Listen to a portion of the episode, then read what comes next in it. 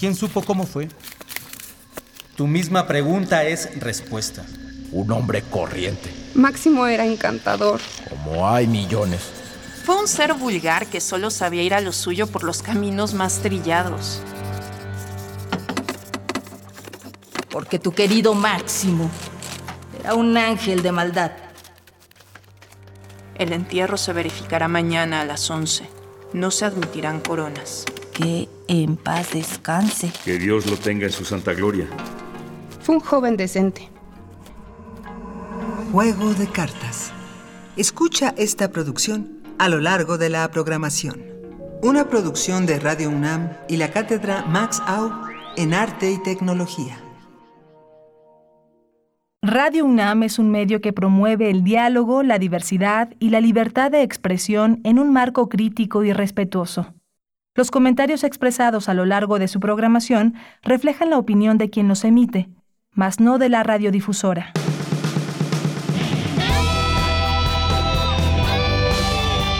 Prisma RU. Relatamos al mundo.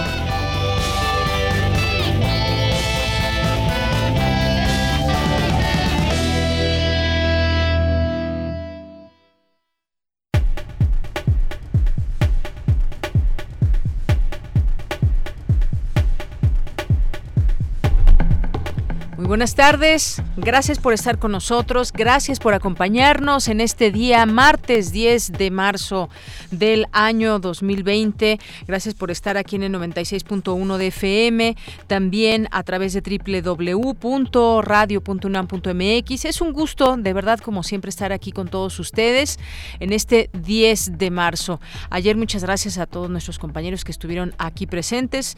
Nosotras, las mujeres de Prisma RU, de Radio UNAM, nos unimos al al paro del 9 de marzo. Como ustedes ya se pudieron dar cuenta, todos aquellos que estuvieron sintonizando Radio UNAM y la programación que se estuvo transmitiendo.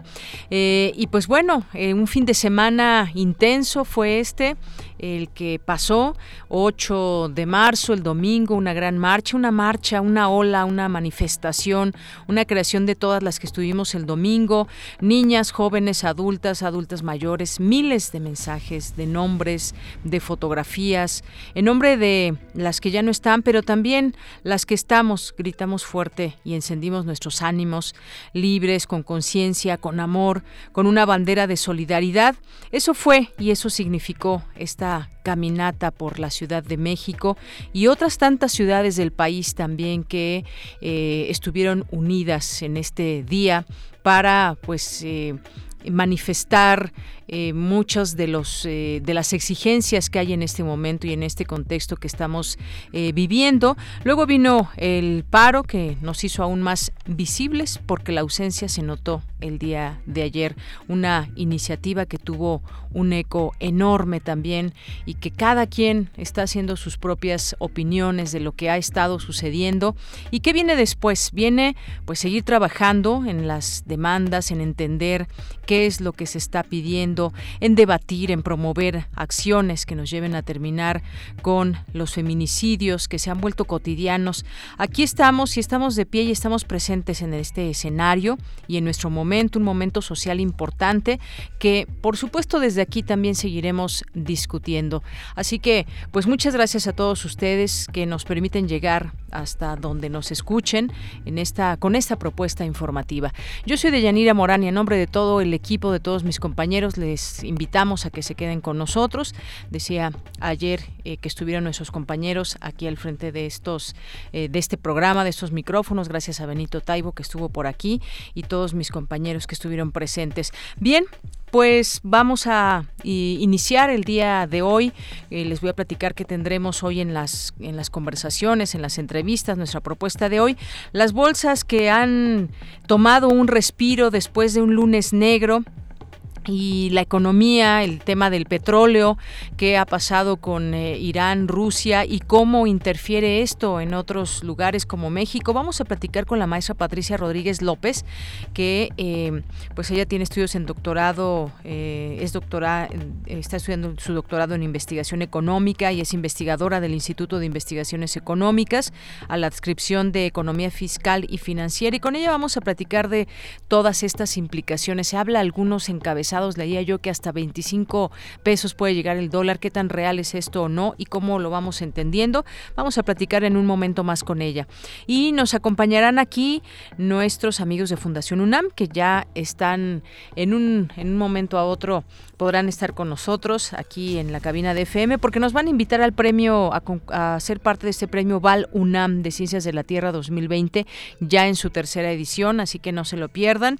Vamos a tener también ya en nuestra segunda ahora una entrevista con Humberto Pérez Montera, que es el traductor de la obra Desaparecer, una obra que se presenta en el CSU, en el Centro Cultural Universitario, así que no se la pierdan.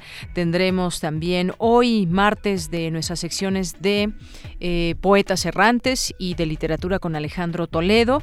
Tendremos también, como todos los días, nuestra propuesta eh, cultural, la propuesta también de los temas eh, en información nacional e internacional, las recomendaciones a distintas actividades que se hacen desde la UNAM. Así que no se lo pierdan, como todos los días también abrimos y estamos a su disposición en nuestras redes sociales, arroba PrismaRU en Twitter, PrismaRU en Facebook y nuestro número en cabina es el 5536 4339.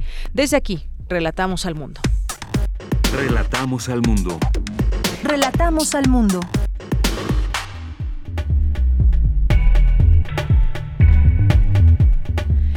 Una con diez y en resumen este 10 de marzo en los temas universitarios destacan en la UNAM la importancia de la autonomía de las instituciones en el país.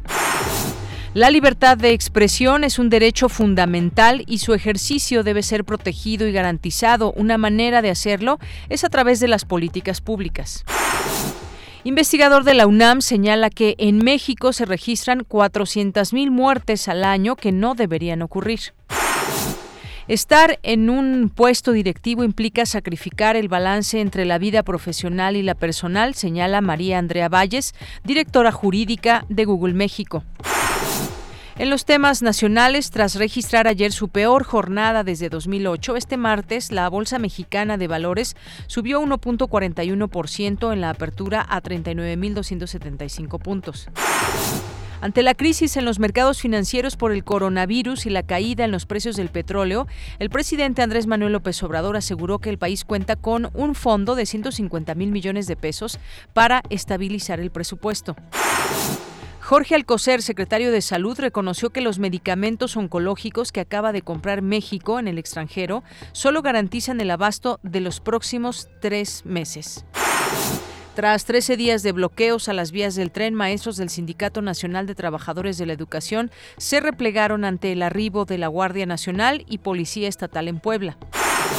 El subsecretario de Prevención y Promoción de la Salud, Hugo López Gatel, informó sobre el lanzamiento de un curso en línea para que la población en general, las empresas y el sector salud aprendan sobre el coronavirus. Y en materia internacional, las bolsas estadounidenses mantienen la volatilidad y a media jornada los principales índices reportan ganancias en una sesión donde los inversionistas especulan sobre los estímulos prometidos por el presidente Donald Trump para combatir el impacto del coronavirus. Hoy en la UNAM, ¿qué hacer y a dónde ir? La Filmoteca de la UNAM te invita a la función especial de la cinta El tango del viudo y su espejo deformante, ópera prima del realizador chileno Raúl Ruiz de 1967.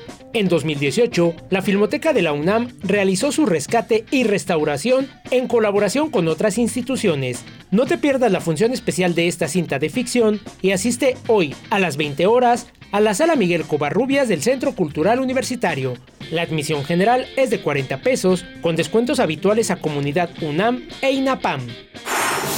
Como parte del ciclo de cine Directoras Mexicanas, TV UNAM transmitirá el largometraje El secreto de Romelia, de la cineasta Busi Cortés, basada en el cuento El viudo román de la escritora mexicana Rosario Castellanos, que aborda la historia de tres generaciones de mujeres y su experiencia sobre la virginidad y lo que es el amor. Romelia, la protagonista, mujer de la tercera edad, guarda un secreto que a pesar de los años la sigue atormentando. Cuando muere su ex esposo, Carlos Román, la ausencia la obliga a enfrentarse con su pasado. Sintoniza hoy la señal de TV UNAM en punto de las 22 horas por el canal 20.1 de televisión abierta.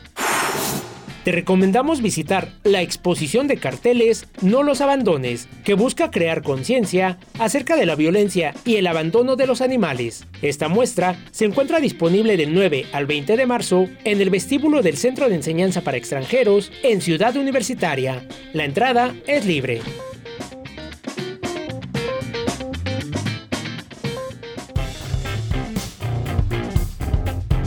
Campus RU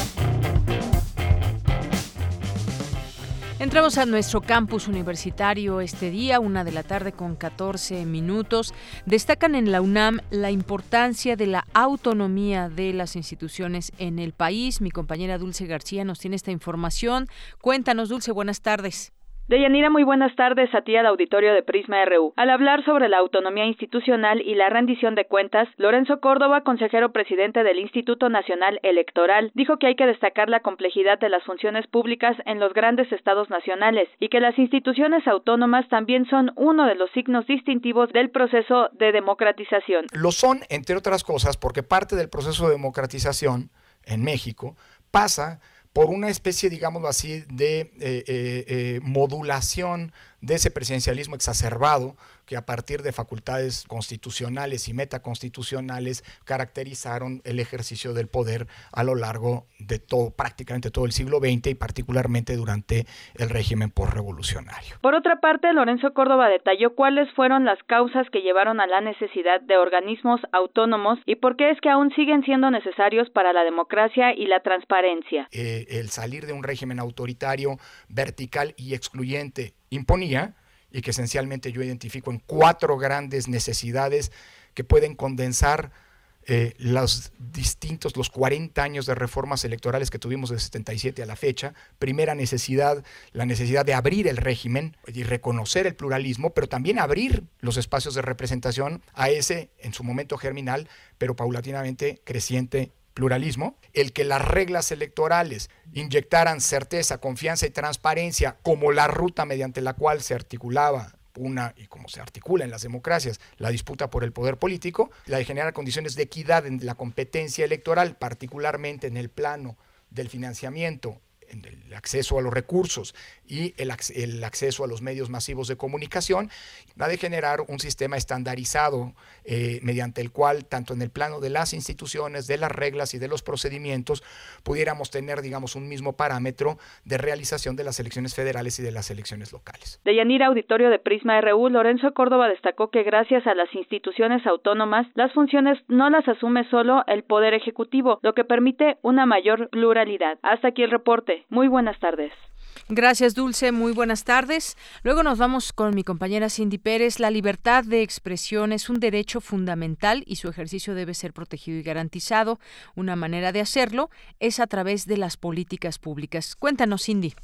Deyanira, es un gusto saludarte. Muy buenas tardes. Así lo señalaron durante la presentación de la obra Algo debe cambiar, recomendaciones de política pública para garantizar el ejercicio periodístico y la defensa de los derechos humanos. María Elisa Franco Martín del Campo, académica del Instituto de Investigaciones Jurídicas de la UNAM, indicó que es el Estado quien tiene la obligación de defender los derechos humanos. El objetivo principal de la obra es abordar insumos especializados con recomendaciones y propuestas específicas que sean reales, ejecutables, para las personas tomadoras de decisiones, de medidas de protección de personas periodistas y defensoras de derechos humanos, así como para la garantía efectiva de la libertad de expresión. Es uno de los pilares de la democracia y uno de los derechos humanos más importantes para que podamos ejercer otros derechos humanos precisamente. En las obligaciones que, tienen, eh, que tiene el Estado respecto al derecho a defender derechos humanos, considerando la situación adversa que enfrentan las personas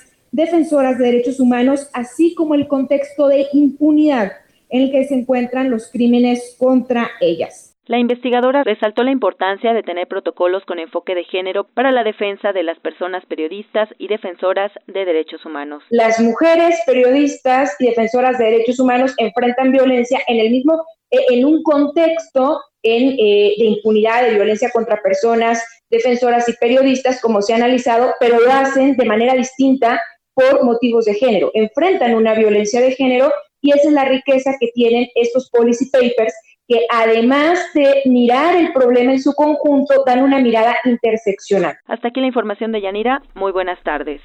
Gracias, Cindy. Muy buenas tardes. Nos vamos ahora con mi compañera Virginia Sánchez. En el marco del Día Internacional de la Mujer, el Instituto Nacional de Ciencias Penales organiza foros sobre eh, otros tipos de violencia contra las mujeres. Cuéntanos, Vicky. Muy buenas tardes. Hola, ¿qué tal, Yanira? Auditorio de Prisma RU. Muy buenas tardes. Pues sí, es importante seguir visibilizando las otras manifestaciones de violencia que vivimos las mujeres, como es la brecha salarial, el limitado acceso a mejores puestos y mejores oportunidades. Por ello, el Instituto Nacional de Ciencias Penales, INACIPE, organiza el foro denominado El Techo de Cristal, las mujeres y las ciencias penales. Y para inaugurar este foro, María Andrea Valles, directora jurídica de Google México, dictó una conferencia magistral donde señaló que estas brechas laborales son de tal magnitud que solo el 25% de los cargos directivos en las empresas en América Latina son ocupados por mujeres, ante lo cual detalla algunas de las principales barreras que viven las mujeres para acceder a puestos directivos. Escuchémosla. Primero, el sesgo inconsciente, también conocido en inglés como unconscious bias, es decir, todos aquellos comportamientos que de manera inconsciente realizamos tanto hombres como mujeres y que resultan en oportunidades truncadas de crecimiento para las mujeres. Otra de las barreras que se ha encontrado es la falta de acceso a oportunidades laborales que fomenten el desarrollo profesional. La tercera barrera fue la falta de acceso a oportunidades de hacer redes de contactos, también llamado networking o el hecho de que esas redes de contactos profesionales que tradicionalmente llevan a una promoción están más bien orientadas a los hombres. Otra barrera principal que fue identificada por muchas mujeres fueron las responsabilidades de cuidado fuera del trabajo, es decir, cuidar a los hijos, a la familia, a un padre o a una madre enferma, así como la ausencia de equilibrio o balance entre la vida laboral y personal que representa acceder a estos puestos directivos. También compartió desde su experiencia cuáles son algunas de las estrategias que se deben tomar y seguir para ir rompiendo esta brecha entre hombres y mujeres que generan inequidad y discriminación en los campos laborales. Escuchémosla. Es a través de capacitaciones sobre inclusión y diversidad, prejuicios inconscientes en el trabajo, programas especializados para alentar a mujeres a aspirar a su desarrollo profesional, programa de mentoría. Todo este tipo de capacitaciones yo he tenido la fortuna de experimentarlas en la empresa en donde trabajo. Y realmente funcionan. Crean conciencia en la gente, te mantienen en un estado permanente, consciente de tu entorno, de analizar cada una de las actitudes, porque es ahí donde se realizan los cambios, en una junta de trabajo, en una discusión entre colegas, en no tolerar pequeños comportamientos. Se trabaja en lo pequeño y en capacitar a la gente, que muchas de estas cuestiones no todo el mundo las entiende o las conoce, digamos, de manera intuitiva, pero sí es cierto que se pueden enseñar y que se puede capacitar a, a la gente. Así que ella también enfatizó este techo de cristal no lo va a poder romper una mujer de manera independiente, sino que para que las mujeres puedan acceder a puestos directivos y de liderazgo en el ámbito legal, se requiere de un esfuerzo conjunto en el que se reconozca precisamente este valor intrínseco que la mujer representa en la práctica del derecho. Este es mi reporte de ella. Muchísimas gracias, Vicky. Buenas, tardes. Buenas tardes. Hasta luego. Es importante, síguenos en nuestras redes sociales, en Facebook como Prisma RU y en Twitter como arroba PrismaRU. Relatamos al mundo. Relatamos al mundo.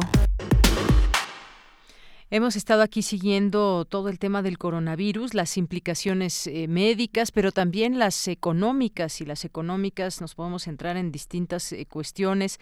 Vemos ahora que también este virus pone en jaque a la aviación, provoca pues una serie de vuelos cancelados, también decisiones de gobiernos.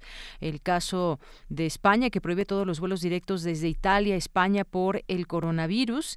Eh, se han adoptado estas medidas que son ya drásticas para impedir la propagación de la epidemia del coronavirus. Es una decisión que se tomó eh, allá en España, el cierre de todos los centros escolares, educativos en las zonas más afectadas. Y bueno, pues entre ello también pues vino esta situación de eh, el petróleo que registró su peor caída desde 1991 después de que Arabia Saudita iniciara una guerra de precios. Todo esto, pues, eh, como consecuencia del coronavirus, he estado leyendo hay distintos encabezados que el dólar podría llegar hasta los 25 pesos aquí en México por el coronavirus. En fin, vamos a platicar de este tema. Hay que irlo entendiendo también en, en su justa dimensión y cómo se da este comportamiento económico. Eh, ya está en la línea telefónica la maestra Patricia Rodríguez López. Tiene estudios de doctorado en investigación económica e investigadora del Instituto de Investigaciones Económicas a la adscripción de Economía Fiscal y Financiera. Maestra Patricia, bienvenida, muy buenas tardes. Buenas tardes, gracias por invitarme.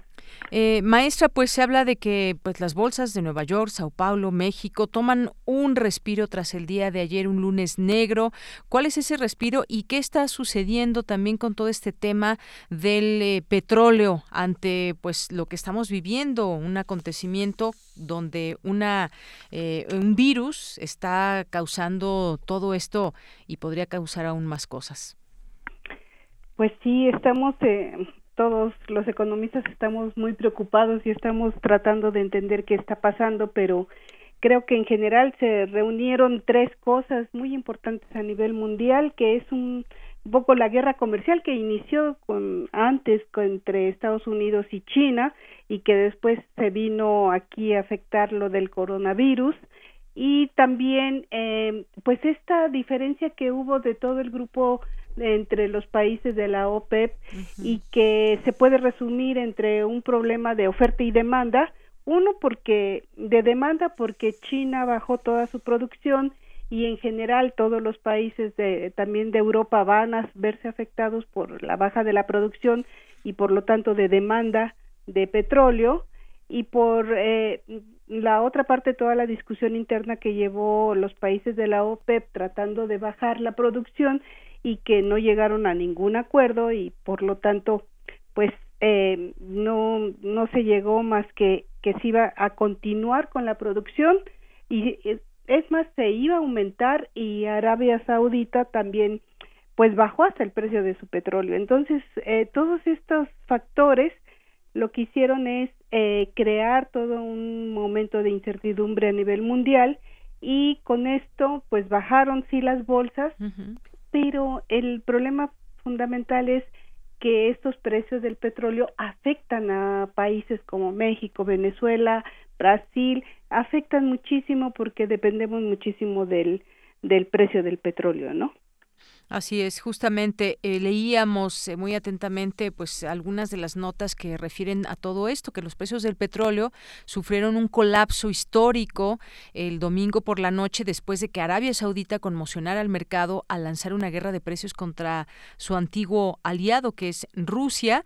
El petróleo en Estados Unidos cayó hasta en un 27%, esas son las cifras, a un mínimo de cuatro años, de eh, 30 dólares por barril y bueno, pues de ahí devienen muchas cosas. En México, si nos centramos ahora en el caso específico, maestra de, México, ¿esto qué implicaciones tiene? ¿Es verdad que el dólar podría llegar hasta los 25 eh, pesos por la caída del petróleo?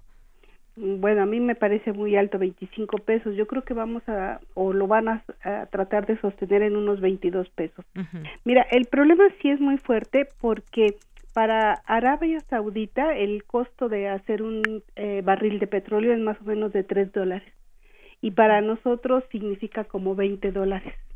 Entonces, el que el precio del petróleo baje a 25, pues no a México eh, le implica que está perdiendo al producir este petróleo, ¿no? Y después, eh, si no produce lo suficiente o no recibe el suficiente dinero, 17% del presupuesto de los gastos del gasto de gobierno, de ingreso del gobierno es por parte de lo que produce Pemex. Entonces se ve afectado, por lo tanto, eh, todo el gasto de gobierno, aun cuando tengamos las coberturas que se compraron, esto sería hasta final de año que lo tuviéramos y no sabemos cuánto volumen realmente, eh, para cuánto volumen de la producción se compró esa cobertura. Entonces, eh, en países como México, realmente el precio del petróleo, y ya tenemos mucho tiempo con esto, eh, significa eh, casi la determinación para la economía. Y si venimos de una economía que no creció el año pasado, bueno, esto afecta más. Entonces, eh, eh, por eso afecta tanto el precio del, del petróleo y porque no vamos a tener los suficientes dólares y por lo tanto se cae el precio y se devalúa. Ahora, 22 pesos ya es bastante complicado que internamente vamos a tener una repercusión en la inflación y en unos tres meses más o menos se tiene eh, medido que eh, una devaluación afecta el, los precios internos de México más o menos en promedio tres meses o puede ser menos. Entonces todo se va concatenando a, a tener un pues un panorama bastante incierto sobre esto, ¿no? Así es. Le decía esto de los 25 pesos, digo, a mí también me, me, sorprendió un poco la cifra, pero estaba publicándose en distintos medios de comunicación, no, no es una, una eh, fake news esto, sin embargo, pues sí, parecería exagerado, están ahí los distintos los distintos medios de comunicación reportándolo. Y hoy dice el presidente algo importante que me gustaría quizás abundar un poco en esto, maestra. Dice que México está blindado ante la crisis financiera eh, mundial, dice que el gobierno está blindado eh, por este temor que hay ante el coronavirus y todo lo que está deviniendo con respecto a esto. En su conferencia de prensa también dijo que en 15 meses el gobierno no creció la deuda pública, eh, no creció la deuda pública y aumentó el monto de las reservas internacionales a 10 mil millones de dólares. ¿Esta declaración, esto eh, nos debe dejar, digamos, un tanto tranquilos? Mm, pues no, yo creo que bueno es su papel de él tratar de tranquilizar y mm, es un mensaje hacia los mercados, pero realmente sabemos que ya tenemos muchos problemas porque se han utilizado eh, una medición dice que más de la mitad de los fondos de contención que teníamos anteriormente de estabilidad estos fondos que pues tardaron muchísimos años en, en integrarse y el año pasado casi gastamos la mitad. Entonces ya tenemos como que un colchón menor como para hacer frente a este momento que en dos o tres meses entraríamos en una fase dos o tres sobre la epidemia del coronavirus y tenemos pues un sistema de salud que ya se reconoció también en la mañanera de hoy en el que hay problemas de abastecimiento eh, eh, de medicinas etcétera. Entonces como que todo todo el, el panorama de México eh, y estos tres factores del coronavirus el precio del petróleo y la falta de digamos y la devaluación pues estos tres factores pueden tener eh, no sé, sucesos importantes, pero, dijo, sí tenemos contención alguna. Por ejemplo, esto que hicieron de, de las coberturas, eh, tenemos, realmente tenemos unas reservas internacionales fuertes, también tenemos la cobertura del precio del petróleo que llegará hasta fin de año. O sea, sí tenemos algunos mecanismos, pero creo que es un panorama demasiado, demasiado incierto como para que México lo pueda sortear de manera exitosa, digamos, eh, con un crecimiento económico, un aumento del empleo. Creo que eso no va a suceder. Oiga, Maestri, por ejemplo, en el caso de, eh, se reconoce que la situación económica mundial es complicada, es una situación mundial, no es que México en este sentido esté pasando algo en particular, sino por todo este tema del coronavirus, vemos una situación que ha devenido en lo económico complicada. Y en este caso, ¿qué pueden hacer los gobiernos? Nos interesa, por supuesto, el de México. ¿Qué debiera hacer ante una contingencia eh, como esta para prepararse justamente en lo económico? Bueno, en primer lugar, ¿se puede o no o no se puede, maestra? Bueno, eh, Pues yo creo que sí se puede, pero sí se necesita em, muchísima visión, muchísimo conocimiento, porque eh, como lo está haciendo Europa realmente de cerrarse totalmente, eh, Italia cerró todas sus fronteras, España cerró todo su sistema este, educativo, esas son medidas que pues por lo que vemos son se van a tomar tarde o temprano y tendríamos que estar eh, preparados para ver cómo se va a hacer. Eh, se hablaban de 250 camas como para enfrentar este problema eh, y en Italia tienen más de mil camas para enfrentar el problema y ya eh, leí que se piensa que ya está este totalmente saturado es eh, todo el sistema de salud como de Italia y por eso hizo lo que hizo de cerrar en las fronteras externas, digamos, pero también internas entre regiones, ¿no? Entonces, eh, no creo que estemos preparados.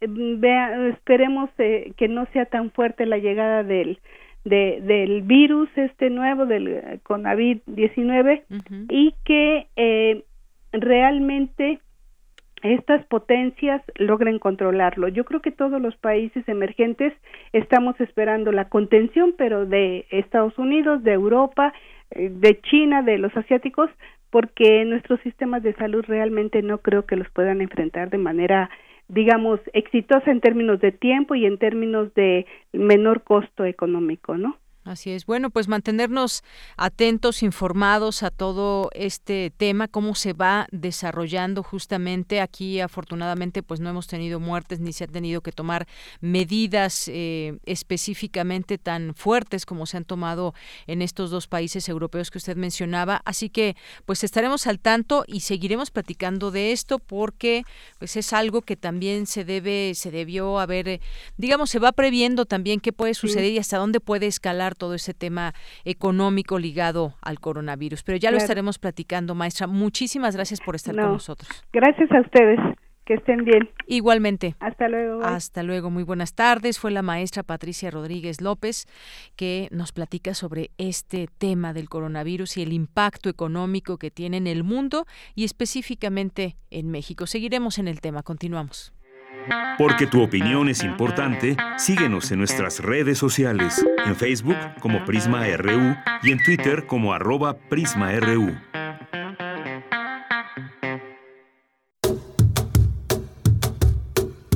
La historia presente, memoria y recuerdo.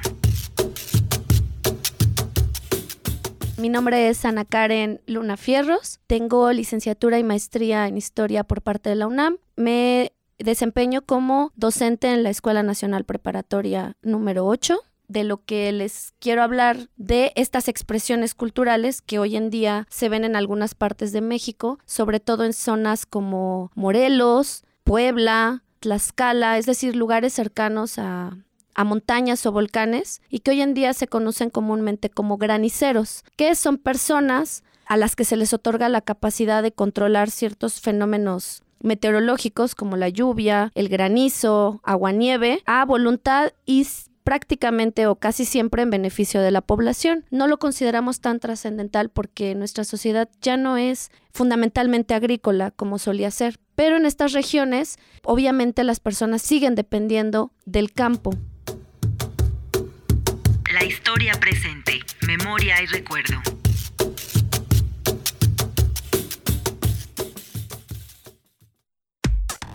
Relatamos al mundo. Relatamos al mundo. Continuamos una de la tarde con 36 minutos y como cada mes nos acompañan aquí nuestros amigos de Fundación UNAM que pues nos vienen a invitar a distintas convocatorias, premios, foros, de todo un poco hemos tenido aquí y en esta ocasión, en esta ocasión nos acompañan el maestro Carlos Osaya que es director de área del Grupo Val. Maestro, bienvenido, muy buenas tardes. Muchísimas gracias, Deyanira. Y nos acompaña también el licenciado Jorge Rodríguez, gerente de desarrollo organizacional. ¿Qué tal, licenciado? Buenas tardes. Buenas tardes, mucho gusto. Bien, pues gracias por estar aquí con nosotros, venir a, a los micrófonos de Radio UNAM aquí en, en FM y pues queremos que hablar con ustedes y que nos inviten a todo el público que nos esté escuchando sobre este premio Val UNAM Ciencias de la Tierra 2020, ya es su tercera edición. Así es, Deyanira. Este ya es la tercera edición. El objetivo del premio es promover y reconocer la investigación científica en las áreas de geología, minería, petróleo y química metalúrgica. Hemos tenido, gracias a la Fundación UNAM y a los coordinadores de carrera de, la UNAM, eh, muy buena respuesta en las ediciones anteriores. El año pasado recibimos 52 trabajos de tesis y los premios los tenemos en tres categorías, tesis de licenciatura, de maestría y doctorado. Eh, respectivamente los premios en, en, doctorado son 200, 150 mil y 100 mil al primero, segundo y tercer lugar. En la parte de licenciatura, 150, 100 mil y 50 mil pesos. Y en la de licenciatura, 100 mil, 50 mil y 25 mil pesos. Muy bien, bueno, pues esto es a, grandes rasgos quiénes eh, o cuáles son las áreas que pueden participar en este premio Balunam, cuáles son los premios, que además son muy buenos premios, pero me gustaría que también nos platiquen sobre, pues está dirigido más o menos a qué, a, qué áreas y a qué carreras también, y eh, quizás un poco que nos digan cuáles son estas temáticas, cómo pueden participar quienes nos estén escuchando, ya debieron haber terminado su, eh, su licenciatura o maestría o doctorado, y lo que tienen que hacer es inscribir una tesis que ya eh, que ya tengan hecha, ¿no? Por supuesto. Así es. Y, la convocatoria es hasta el 7 de agosto del 2020. Entonces, todas las tesis que se publicaron en el 2019 o que se terminen antes del 7 de agosto del 2020 son sujetas a participar. Eh, y son muchas carreras. Aquí tengo una lista, ciencias de la tierra, geociencias, ingeniería de minas y metalurgia, ingeniería geofísica, ingeniería geológica, ingeniería petrolera, ingeniería química metalúrgica, energías renovables, geomática, topografía y geodésica. O sea que es bastante amplio es bastante amplio y además, pues creo que son también temas muy actuales esto de las energías eh, renovables, por ejemplo. Ya se mencionaron estas carreras. Eh, ¿Qué más nos puede decir, licenciado, con respecto a quizás los contenidos de esta tesis, quienes nos estén escuchando y ya tengan por ahí hecha su tesis al respecto de estas áreas? Eh, ¿qué ¿Cómo la pueden inscribir? Algo más que nos quiera comentar. Sí, eh, rápidamente, Yanira, te comento. El premio se divide en tres categorías principales, que son los temas minero-metalúrgicos, los temas enfocados a, petróleo y, y, la parte de geología ambiental y responsabilidad social.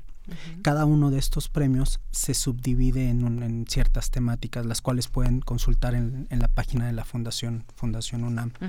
Eh, ahora, ¿cómo, ¿cómo, es el proceso para, para el registro de las de, la, de, las, de, de, los trabajos de tesis. Bueno, deben de aplicar, deben de entregar cierta documentación en la Fundación UNAM a más tardar del el 7 de agosto, hasta las 11.59 del 7 de agosto estarán recibiendo los trabajos con diversos documentos que también están detallados dentro de, la página de la, de la Fundación. Como bien comentaba el, este, el maestro Sosaya, bueno, estos son trabajos de tesis que se, que se hayan presentado durante el 2019, parte del 2020, que les permitieron obtener el grado de licenciatura, maestría o doctorado. Muy bien. Y, en este sentido me gustaría también preguntarles, esta convocatoria está abierta hasta agosto, todavía nos faltan varios meses. en este sentido, quizás quienes nos estén escuchando y que estén haciendo todavía su tesis en esta área y la terminen antes de esa fecha, todavía la pueden inscribir, ¿no? Así es, así es. Y les, les diríamos que vayan con sus coordinadores, la verdad es que el apoyo ha sido extraordinario y ellos les pueden también indicar sobre qué temáticas podrían tener una mayor contribución. Em, el antier que estuvimos con los coordinadores de la Facultad de Ingeniería y de la Facultad de Química, también em, ellos nos proponían otras temáticas, les dijimos bienvenido, ¿no? Porque, por ejemplo, las temáticas de petróleo están muy orientadas a la parte de exploración pero nosotros también tenemos una empresa petrolera, Petroval, que ya va a empezar producción a finales de este año, entonces también nos interesa. Todo lo que nos ayude a ser más eficientes, más seguros y más amigables con el medio ambiente, bienvenido. Eso justamente yo decía que es un tema muy actual porque ahora muchas de estas eh, tesis, de estas investigaciones están enfocadas justamente a eso, a, todo el tema del medio ambiente, a esas energías renovables que ya podemos ver en práctica en algunos sitios, pero que todavía falta mucho más, falta que se extienda y me parece que este es un incentivo el premio para las personas que se dedican a ello, que ya eh, terminaron su tesis o que incluso, bueno, pues eventualmente estarán eh, trabajando en el campo algo más que nos quieran comentar con respecto, pues quizás a estas eh, eh, temáticas, porque pues ya nos decían ciencias de la tierra, geociencias, todo esto es muy, muy amplio. ¿Qué más nos pueden comentar? Pues mira, animar a los alumnos. Yo tuve la fortuna de revisar las 31 tesis de licenciatura y la verdad son muy buenos trabajos. Y además, en estas carreras donde se necesita un componente práctico, lo que estuvimos platicando con los coordinadores es reforzar el programa de estancias que tienen en, en nuestras empresas los alumnos de la UNAM para poder este, titularse, ¿no? Con la experiencia práctica. Entonces, no, que no se queden atrás, o sea, todos los que participan ganan, porque eso yo creo que es una experiencia importante. Y además a los nueve ganadores también se les otorga un regalo de una de las empresas del grupo, que es TANE, que es roca mexicana con plata, muy bonito. Muy bien. Si alguien tiene una duda, por ejemplo, de si su trabajo puede entrar en todas estas categorías, ¿con, quién se puede dirigir? Eh, ¿Hay alguien que, por ejemplo, esté eh, asesorando un poco a ver esta tesis si puede entrar, eh, está dentro de los parámetros o esta no. ¿Cómo pueden hacerle si alguien que nos esté escuchando dice, bueno, a ver, yo tengo esta tesis, pero tengo dudas si entra en esas categorías o no? Sí, a través del coordinador de carrera yo diría que es lo, lo mejor. También la directora de enlace de la Fundación UNAM, Claudia Ansures, tiene amplísima experiencia, ¿no? Y este también ellos los pueden asesorar. Y también en nuestras páginas de nuestras empresas, ¿no? De peñoles.com.mx y Fresnillo PLC, también hay, hay contactos para pedir información. Que no se queden eh, por, por, por, dudas, ¿no? Que nos pregunten y encantados de apoyarlos. Nos decían que la vez pasada, en la edición pasada, llegaron alrededor de 52 trabajos, ¿verdad? Bueno, pues ojalá que este año sean más los trabajos, se superen eh, en número y que más gente tenga oportunidad de participar, pero eh, también sobre todo de, de, permitir a través de este premio que se permita también esa, eh, pues esas nuevas ideas, esas ideas frescas que hay entre, entre los jóvenes, ya sea de licenciatura, maestría o doctorado, y que puedan justamente pues influir en esto la persona que sea, digamos, los ganadores, además de este premio monetario, eh, se podrá, digamos, llevar a cabo, si es que es un proyecto que se pueda llevar a cabo en su tesis. ¿Hay algún apoyo en este sentido? Sí, de hecho, algunos eh, de los premiados han sido contratados también para dar continuidad a lo que estudiaban en su tesis, ¿no? Nos interesa mucho el talento, ¿no? Y los jóvenes sabemos que son el futuro y el presente ya del país, entonces nos interesa estar cerca de ellos. Muy bien, y además, pues eventualmente quien quizás todavía nos estén escuchando, estudiantes que apenas van a hacer su, su tesis, ya sea de licenciatura, maestría o doctorado, eventualmente, pues el siguiente año, pues ojalá que haya otra oportunidad también y que continúe este premio Val UNAM para que desde ahorita, pues ya vayan más o menos viendo eh, la posibilidad de inscribir sus trabajos, ¿no? De acuerdo. Esa sería muy buena idea.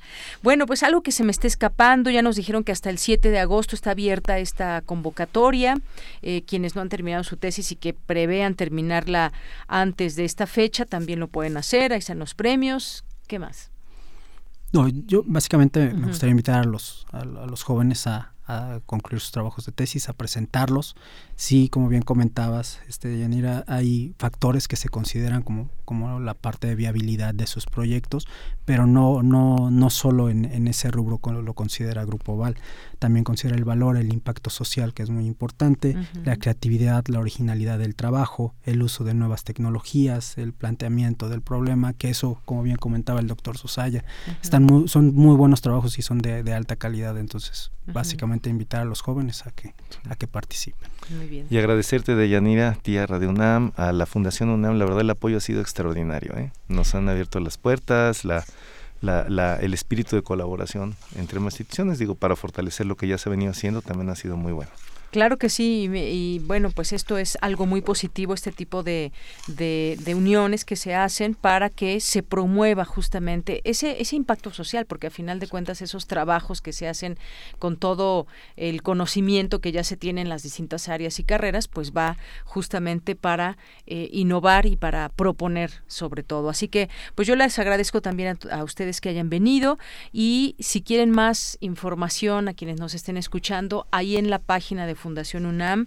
Pueden entrar y ver esta convocatoria, inscribirse. En sus redes sociales también pueden entrar. Fundación UNAM en Facebook, Fundación-UNAM en Twitter y también, eh, pues bueno, la página es www.fundacionunam.org.mx y ahí pueden encontrar toda la convocatoria, descargarla y si tienen todos los requisitos, pues no resta más que inscribir su tesis.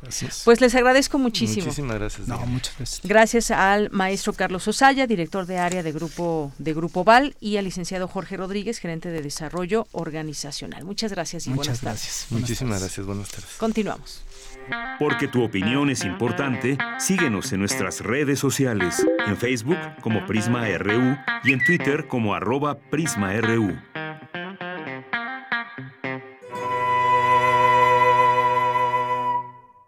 Amigos melómanos de Prisma RU, muy buenas tardes, soy Sergio Rued, muy contento de invitarlos como director y adaptador de una versión teatral de El Principito de Antoine Saint-Exupéry, esta obra que a todos nos ha cambiado la vida y al que no se la ha cambiado es porque no ha leído esa obra. Hicimos una versión teatral, la cual ahora estamos por presentar el disco y queremos que estén todos presentes. La entrada es libre el día de mañana miércoles 11 a las 8 pm en nuestra sala Julián Carrillo, aquí en las instalaciones de Radio UNAM. No se lo pierdan, tenemos músicos extraordinarios, está incluso Mauricio Hernández, que es el guitarrista de la película Coco, el gran clarinetista Alejandro Moreno y el compositor musical que es Alberto Sánchez Ortiz. Recuerden que la verdad está en el corazón, como bien dice el principito. Lo más noble es invisible a la vista. Nos vemos mañana a disfrutar del principito ahora en una versión para música en este CD maravilloso. Gracias a todos. Tendrás estrellas que saben reír y cuando mires al cielo dirás, sí, Porque tu opinión es importante, síguenos en nuestras redes sociales, en Facebook como Prisma RU y en Twitter como arroba PrismaRU. Queremos escuchar tu voz. Nuestro teléfono en cabina es 55 36 43 39. Cultura RU.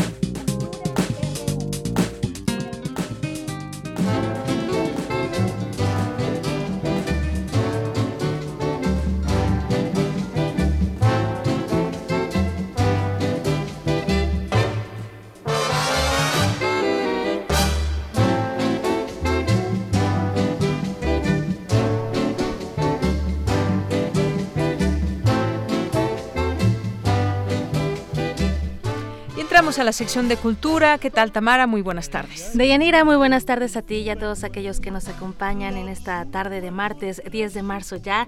Es un gusto saludarlos a través de esta frecuencia universitaria. Gracias por unirse a nuestra transmisión y pues tenemos información, información sobre cine. Les cuento que del 20 al 26 de marzo se llevará a cabo la proyección de siete películas y estas siete películas forman parte de la selección de la Semana de Cine Canadiense. Y para platicarnos más de estos filmes ya nos acompaña en cabina su vocera Helen Ficat. Helen, es un gusto siempre recibirte en este espacio. ¿Cómo Sí, estás? Muchas gracias, gracias por la invitación. A mí también me gusta mucho venir aquí. Gracias por el espacio.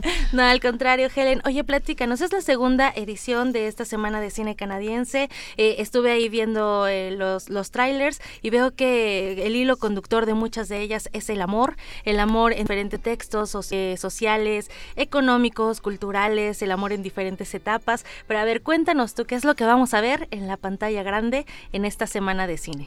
Sí, pues la programación de este año a mí me gustó mucho. Son siete películas muy buenas que se estrenan por primera vez aquí en México, pero que tuvieron un estreno internacional en grandes festivales de cine. Dos películas, por ejemplo, se estrenaron en el Festival de Cannes del año pasado, una en el Festival de Venecia, las demás en el Festival de Toronto, lo cual te asegura un alto nivel de, de cine, ¿no? Y en esta edición pues proponemos siete películas con la idea de que cubren todo el territorio canadiense. Canadá es un país muy grande con distintas culturas y la idea es justamente dar a conocer pues un panorama de lo que se hace hoy en día en cine en Canadá.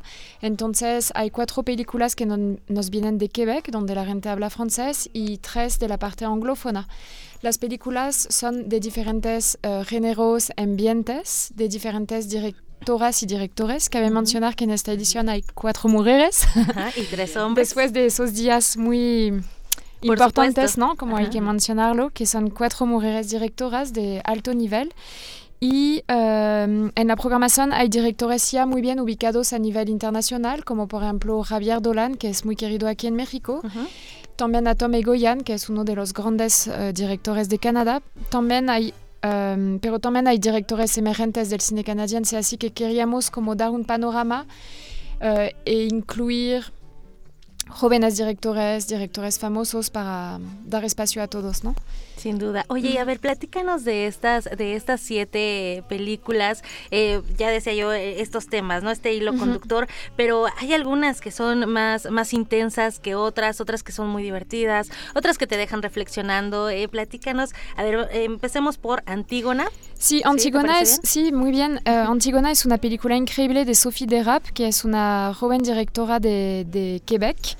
Es como su título lo indica, una adaptación muy libre y moderna de la tragedia griega de Sófocles, pero transportada en una familia de migrantes de Algeria en el Montreal de hoy en día. Así que la película tiene un toque social muy fuerte porque habla de, del destino de los migrantes en Canadá. Pero más allá de eso, es un retrato también muy sensible y muy fuerte de una mujer poderosa que es Antigona. Ella no tiene ni dinero ni nada, pero sí está animada con convicciones de amor, de solidaridad, de familia y lucha para su familia, ¿no? para ayudar a su hermano. Entonces es una película que te habla de la injusticia y de, del amor, ¿no? Y es una película también sobre la solidaridad que hace muy bien hoy en día, ¿no? Creo. Como es una película que da mucho, mucho ánimo con una actriz increíble que, que actúa Antigona. Y se ganó el premio a mejor película en canadiense en el Festival de Toronto, así que vale mucho la pena disfrutarla y te hace mucho reflexionar también sobre nuestra sociedad, ¿no? Con los migrantes, sobre la injusticia uh -huh. y también hay como um, en, a, en, varios momentos de la película hay como videoclips que son como el coro antiguo, que son las redes sociales de hoy en día, así que te hace también reflexionar sobre nuestro mundo, ¿no? Como que las redes sociales pueden influenciar tu pensamiento y todo eso. Es como el coro antiguo, así que hay muchas referencias también a la obra de Sófocles. Obviamente los uh -huh. nombres siguen los de la obra de, de Sófocles. Entonces hay partes de este entre teatro y cine, es una película hermosa que a mí me gustó mucho y, y pensamos que aquí en México va a tener mucho éxito. Así es, uno ve el tráiler y, y, ve la intensidad sí, de, es una de, película intensa. Así es, de la historia. sí. Y bueno, también está invitado de honor. Esa es una película de Atom Egoyan, que es uh, quizás el, en conjunto con Javier Dolan el director más famoso de la selección. Es una película um, hermosa que te hace reflexionar sobre las relaciones entre papá y papás y hijas. Uh -huh. En este caso trata de la relación entre un papá y su hija con la idea de que nunca acabas de conocer a, tu hijos, a tus hijos, ¿no? A final de cuentas. Y es una película pues, de un gran director, así que a nivel cinematográfico es excelente, es una joya. Es, es una joya. Uh -huh. Y también habla de las relaciones de poderes, porque los como él, el director, quería hablar de personajes nunca vistos en el cine o como que son muy particulares. En este caso, la, la chica es uh, jefa de orquesta y su papá es inspector culinario en los restaurantes. Así que cada uno tiene mucho poder en su, en su en trabajo. Su ¿no? Ajá. Ajá, exactamente. Entonces te habla también de esto. Es una película hermosa. Excelente. Uh -huh. Helen, ¿qué más tenemos eh, dentro de este, de sí. este pues amplio? Además son siete, pero cada una tiene algo de especial. Sí, totalmente. Pues uh, otra, para seguir con el orden Ajá. alfabético, para no favorecer una más que otra, porque la, realmente son todas muy buenas. Tenemos a Cuesipan de Miriam Vero, ella es una joven directora de Quebec y esa película es muy inter interesante porque da a conocer una comunidad de autóctonos, de gente nativa de Canadá, que viven en una reserva. Y entonces te da a conocer esa comunidad ¿no? al, norte de Canadá y pero más allá de eso es también una historia de amor, de amistad, entonces toca temas universales, ¿no? Pero la película está enfocada en esta comunidad. La co-guionista de la película viene de este lugar, así que um, tiene un toque muy real.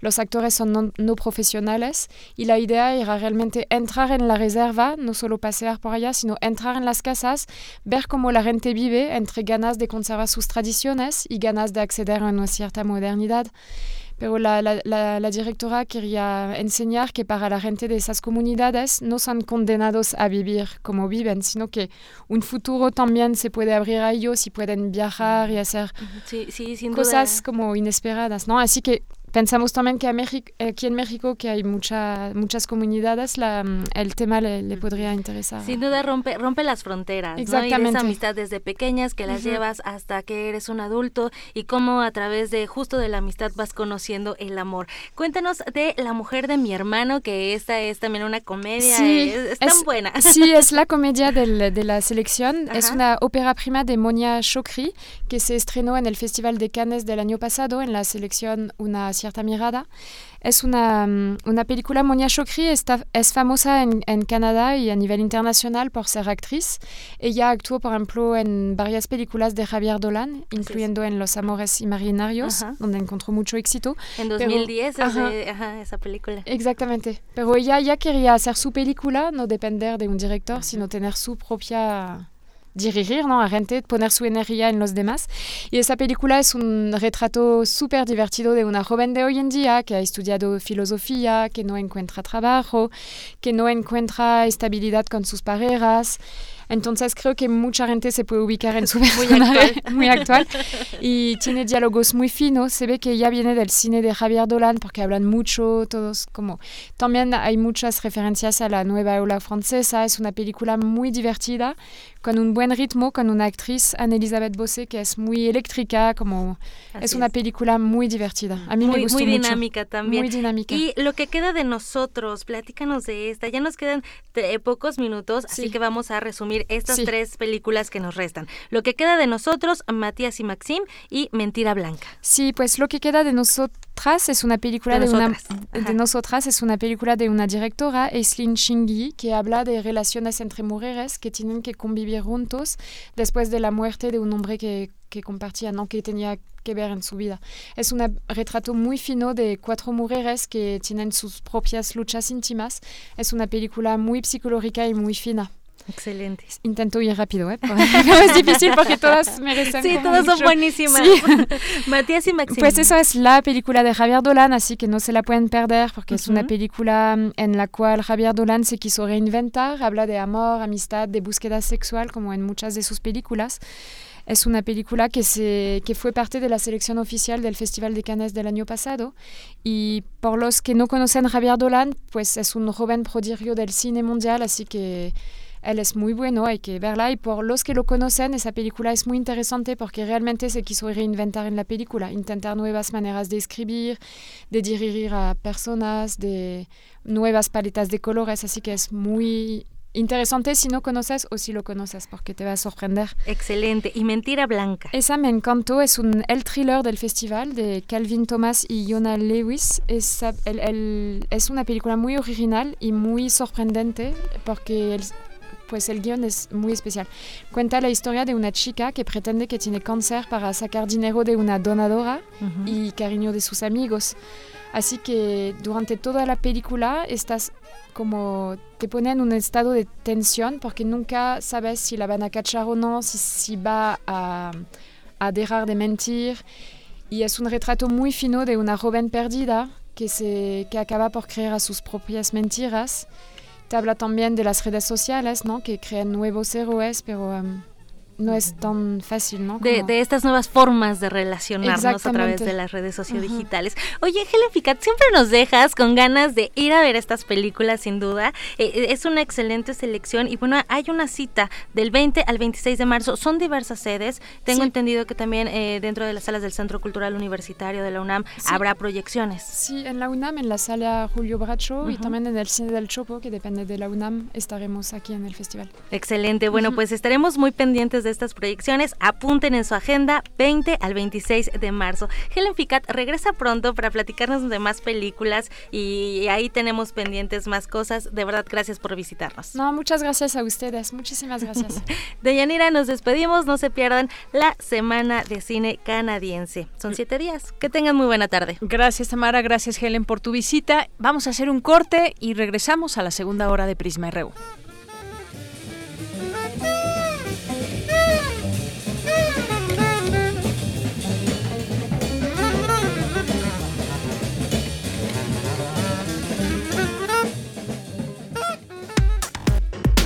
Relatamos al mundo. Relatamos al mundo. Maestro prevenido, vamos a grabar. Adelante. Soy Óscar de la Borbolla y quiero invitarlos a escuchar un nuevo programa, Las Esquinas del Azar. Oscar de la Borbolla. Sí, Juan, ¿qué estás? ¿Tú qué? estás haciendo aquí? Pues yo aquí trabajo. Juan, pues vengo a invitar a los radioescuchas de Radio UNAM a nuestro programa. ¿Nuestro?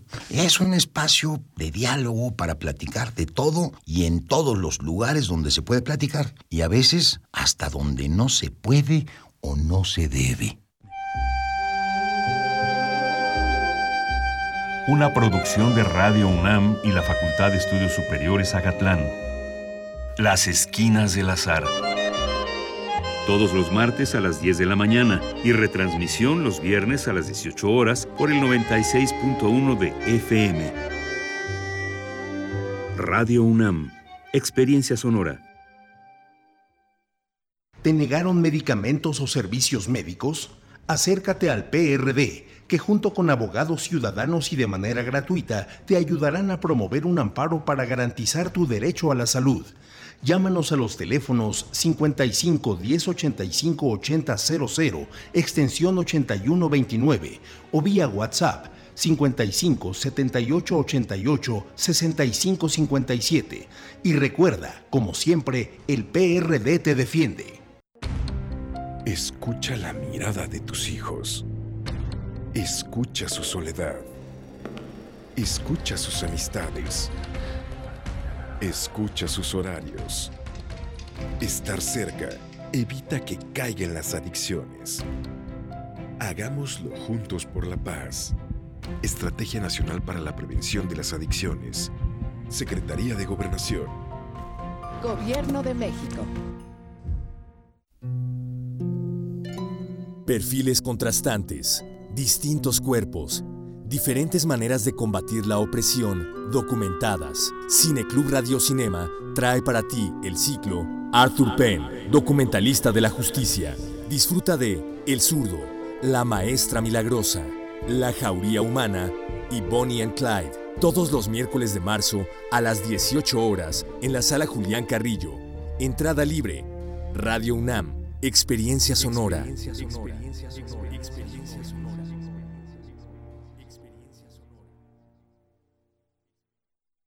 Manuel Felgueres. Trayectorias.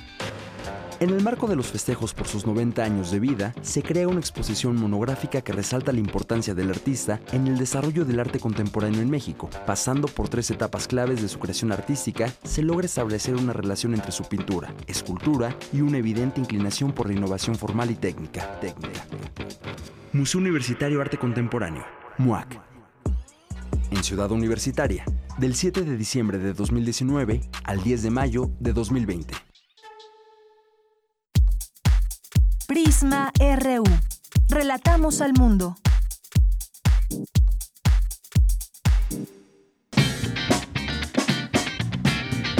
Mañana en la UNAM, ¿qué hacer y a dónde ir? El Centro Cultural Universitario Tlatelolco te invita a visitar la exposición La Nación del artista Yutzil Cruz Hernández, proyecto que analiza las formas en que se ha moldeado la idea de la mujer mestiza e indígena, creando un estereotipo y representación que las llega a ridiculizar en la televisión y el cine mexicano. Visita esta exposición que se encuentra disponible en el vestíbulo del Salón Juárez del Centro Cultural Universitario Tlatelolco hasta el próximo 29 de marzo. La admisión general es de 30 pesos, con descuento especial para adultos mayores, estudiantes, académicos, trabajadores y comunidad UNAM. Recuerda que mañana y todos los miércoles puedes disfrutar del recorrido en bicitren, que te lleva a descubrir y conocer los principales murales y espacios más emblemáticos de Ciudad Universitaria a bordo de una bicicleta tripulada por 10 pasajeros. La cita es mañana en punto de las 12.30 del día, frente al mural El pueblo a la universidad, la universidad al pueblo, ubicado a un costado de la torre de rectoría en Ciudad Universitaria. Esta actividad es gratuita. No te puedes perder el concierto Bellas Artes en la UNAM, el arte del canto 2020, organizado por la Dirección General de Atención a la Comunidad de la UNAM. La cita es mañana miércoles 11 de marzo en punto de las 12 del día en el auditorio Enrique Ruelas Espinosa de la preparatoria número 2 Erasmo Castellanos V. La entrada es libre y el cupo limitado. Consulta la programación completa de este programa en www.degaco.unam.mx. Para Prisma RU, Daniel Olivares.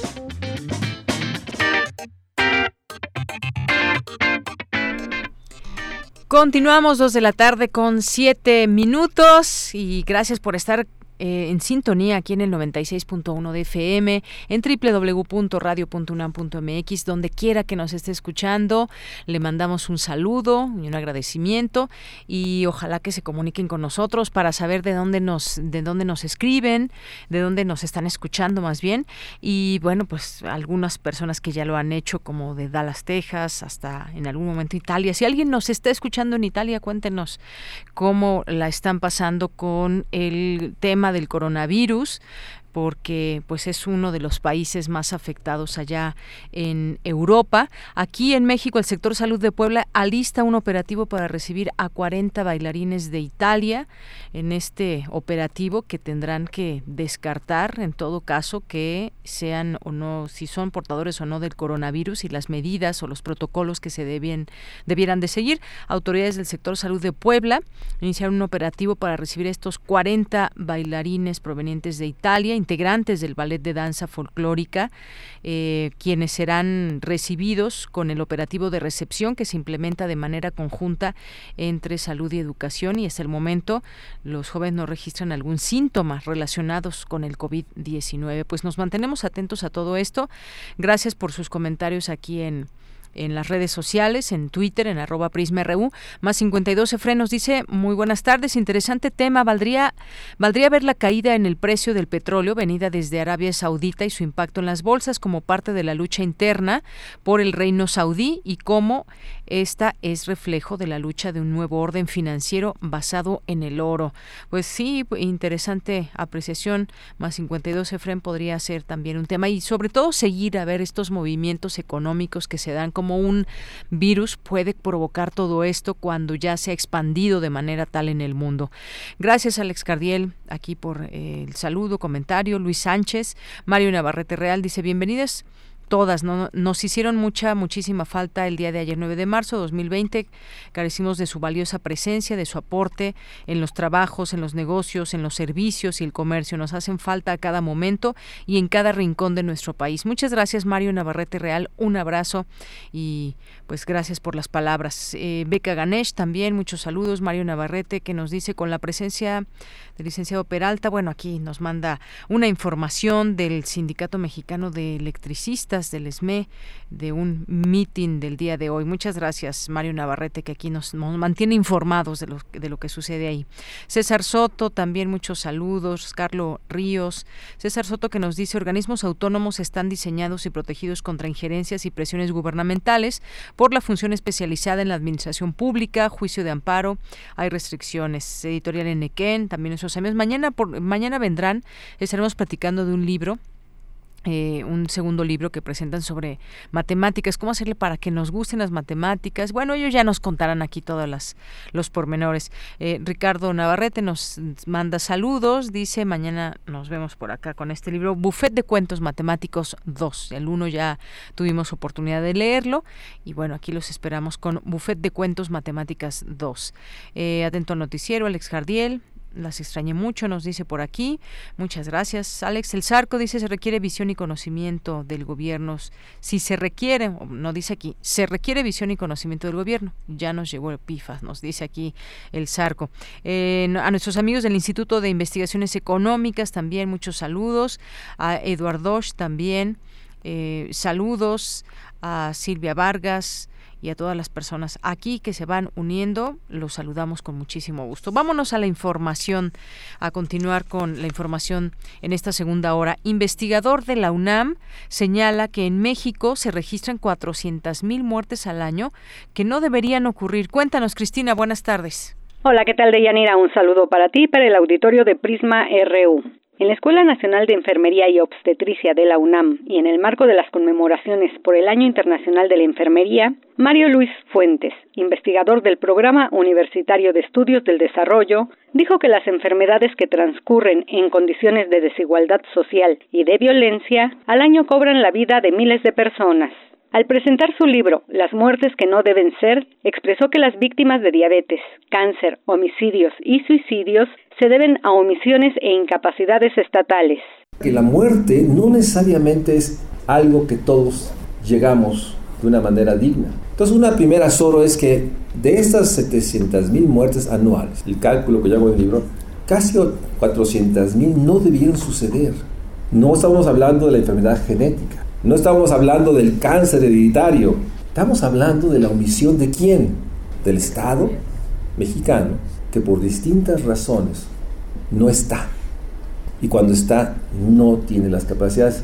Y resulta entonces que la pobreza no es falta de ingreso, o no es solo falta de ingreso, o no es solo falta de la vivienda, o no es falta de una educación.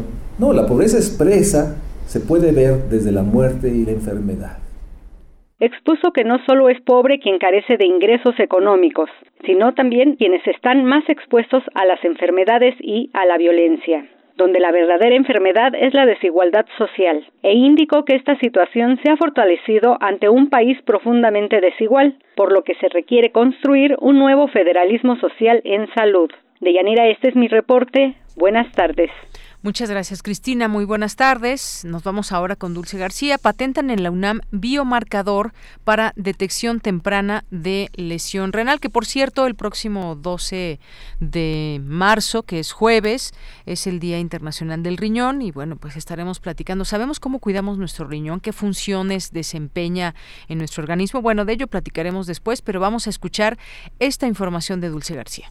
Deyanira, te saludo con mucho gusto a ti al auditorio de Prisma RU. En nuestro país los problemas renales son relevantes por la alta incidencia de diabetes que padece una de cada diez personas. Hay 6.3 millones de diabéticos diagnosticados y se calcula que por cada diabético diagnosticado hay otro sin diagnóstico y 40% de los pacientes en diálisis y hemodiálisis son diabéticos. En tanto, 20% de los enfermos renales son hipertensos, pues la presión sistémica se refleja en el riñón y este comienza a tener hipertensión a nivel local y daña las nefronas. La lesión renal aguda afecta a unos 700 millones de personas en el mundo anualmente, así como al 20% de los pacientes hospitalizados, mientras que la prevalencia de la enfermedad renal crónica es de 13%, lo que implica un alto costo económico para los sistemas de salud. Ante esta situación, Norma Bobadilla Sandoval, académica del Instituto de Investigaciones Biomédicas de la UNAM, ensaya estrategias para prevenir y detectar de manera temprana la lesión renal aguda y la enfermedad renal crónica a través de dos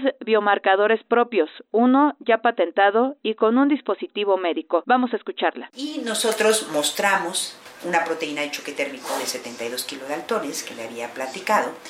Y esta proteína puede identificar la lesión renal aguda hasta con 48 horas antes que lo haga de manera cómo se hace el diagnóstico clínico eh, eventual, ¿no? que es con la elevación de creatinina, que es un producto de desecho en el organismo. Las patentes han sido autorizadas y entonces nos fuimos ahora a desarrollar una tira reactiva que lo que hace esta tira reactiva es que la sumergimos en la orina, la metemos en un aparatito y en 15 minutos tenemos el resultado. Entonces ya tenemos esa tira reactiva, ya tenemos eh, ese dispositivo médico y ahorita nos encontramos tratando de evaluarlo en diferentes escenarios de lesión renal aguda. Con la proteína HSP72, Bobadilla y su equipo lograron identificar la lesión renal aguda hasta 48 horas antes en comparación con el diagnóstico clínico eventual. Ya tienen la patente de este avance. También desarrollan una tira reactiva que se sumerge en la orina y en 15 minutos tienen el resultado. Estos avances, que van desde la investigación en ciencia básica hasta herramientas tecnológicas de diagnóstico, fueron desarrollados por la Universidad y sus colaboradores en la Unidad Periférica de Fisiología Molecular que el Instituto de Investigaciones Biomédicas tiene dentro del Instituto Nacional de Ciencias Médicas y Nutrición Salvador Subirán. Hasta aquí el reporte. Muy buenas tardes. Gracias, Dulce. Muy buenas tardes. Y vamos ahora a las breves internacionales con Ruth Salazar. Internacional RU. Al tiempo de que el COVID-19 se propaga sin control por todo el mundo, el coronavirus va remitiendo en el país que surgió, China. Y en una muestra de optimismo y confianza, el propio presidente Xi Jinping visitó este martes la ciudad de Wuhan. Además, en la capital de Hubei, el mandatario anunció que la propagación de la epidemia está prácticamente detenida.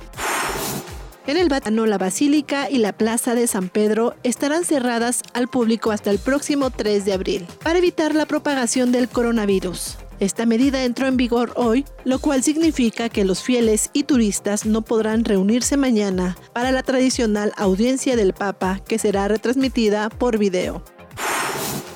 España registra al menos 35 muertos y más de 1.600 contagios de COVID-19. El principal foco de contagio se encuentra en Madrid, que suma cerca de 800 personas infectadas, y donde el gobierno suspenderá las clases en todos los centros educativos de la comunidad, siguiendo el ejemplo del País Vasco, que ya había decretado su cierre en Vitoria y La Bastida.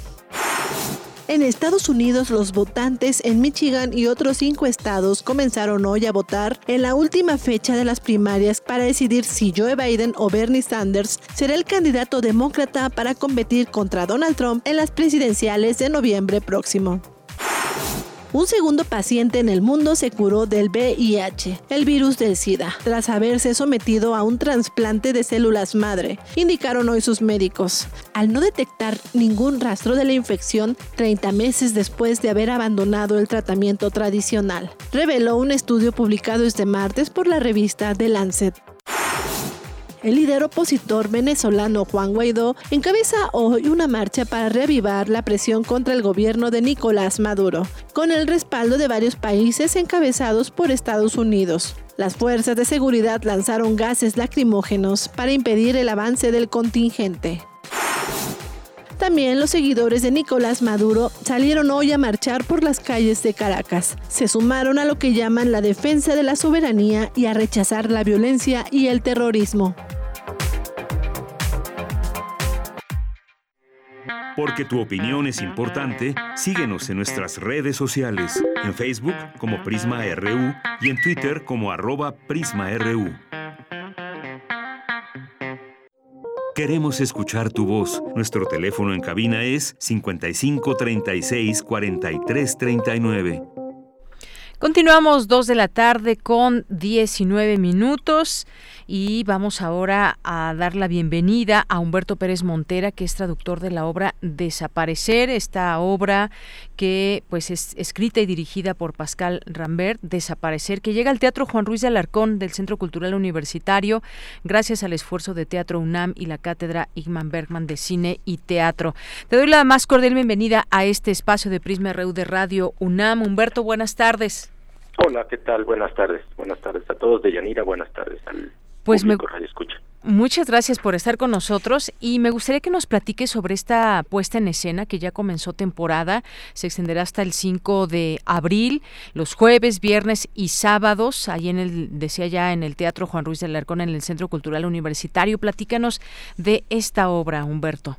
Claro, mm, esta es una obra que Pascal Rambert, autor y director de la puesta en escena, escribió hace un año y que este año, eh, el año pasado, hice, yo soy el traductor, hice con, el, con toda la compañía durante una semana, revisamos la traducción y uh, pues que se estrenó hace dos semanas y que, bueno, trata un poco eh, como del hueco que nos dejan las personas que desaparecen. Eh, desaparecen por distintas razones, puede ser eh, por el narcotráfico o sencillamente porque una persona está insatisfecha con la vida, no encuentra su camino y pues trata de hacer un cambio en el mundo, desaparece. Entonces, esas resonancias que deja en la familia, en los seres queridos, cómo lidiar con ese vacío eh, de manera general. Esa es como creo la idea que está detrás de este montaje, de este, de este texto.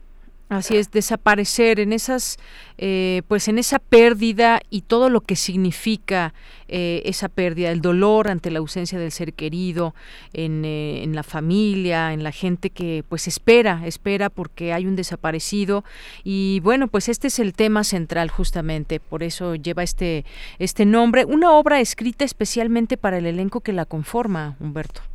Así es, así es. Eh, Pascal, eh, según nos cuenta, nos contó y nos contó también la producción de, la obra, eh, Pascal vino a México por primera vez hace tres años para presenciar el montaje de Hugo Arrevillaga de Clausura del Amor. Y a partir de entonces se volvió recurrente su presencia en México, casi ha venido una vez cada año desde entonces. Y pues poco a poco fue conociendo a creativos y actores y actrices mexicanos y decidió, con el apoyo de UNAM, de la cátedra Bergman, que dirige, o bueno, dirigía Abrir Alzaga, ahora creo que ya dirige parte de difusión cultural, una sección, eh, pues ella es la productora y pues juntos eh, dijeron vamos a hacer una obra y vamos a hacer una obra escrita especialmente para cada uno de los actores que salen en este montaje y con los cuales pues se contó en todo momento para poder eh, es que esa obra se sintiera que venía desde el corazón de cada uno de ellos y de ellas. Así es, esa, esta obra que se presenta y esta propuesta de esta escena. Me gustaría que nos platiques de justamente de este elenco mexicano tan, pues con tanta experiencia. Cuéntanos quiénes participan en él. Ok, pues está primero eh, pues Julieta Gurrola, eh, Concepción Márquez, Arcelia Ramírez, Paulina Dávila, Antonio Rojas, Sofía Espinosa, Emilio Carrera, Fernando Álvarez y María del Mar Nader. Como puedes ver, es un eh, reparto que tiene pues desde eh, Julieta y Concepción, que tienen pues bueno, hablas y toda la experiencia del mundo, que son parte Julieta de la Compañía Nacional, eh, pasa después pues con Arcelia Ramírez, pues que te puedo decir, y pues a, y Antonio Rojas, que también lleva años en la Compañía Nacional y es un gran actor, eh, pues hacia, hacia, hacia nuevas generaciones, eh, tanto de actores y actrices, que hacen un trabajo, bueno, que ellos han eh, creado, han hecho una trayectoria propia y que también forman parte ya sea de la Compañía Nacional o son egresados del CUT, del Centro Universitario de Teatro de UNAM. Entonces, como ves, es como toda una mezcla muy rica de diferentes tradiciones y maneras de entender la actuación.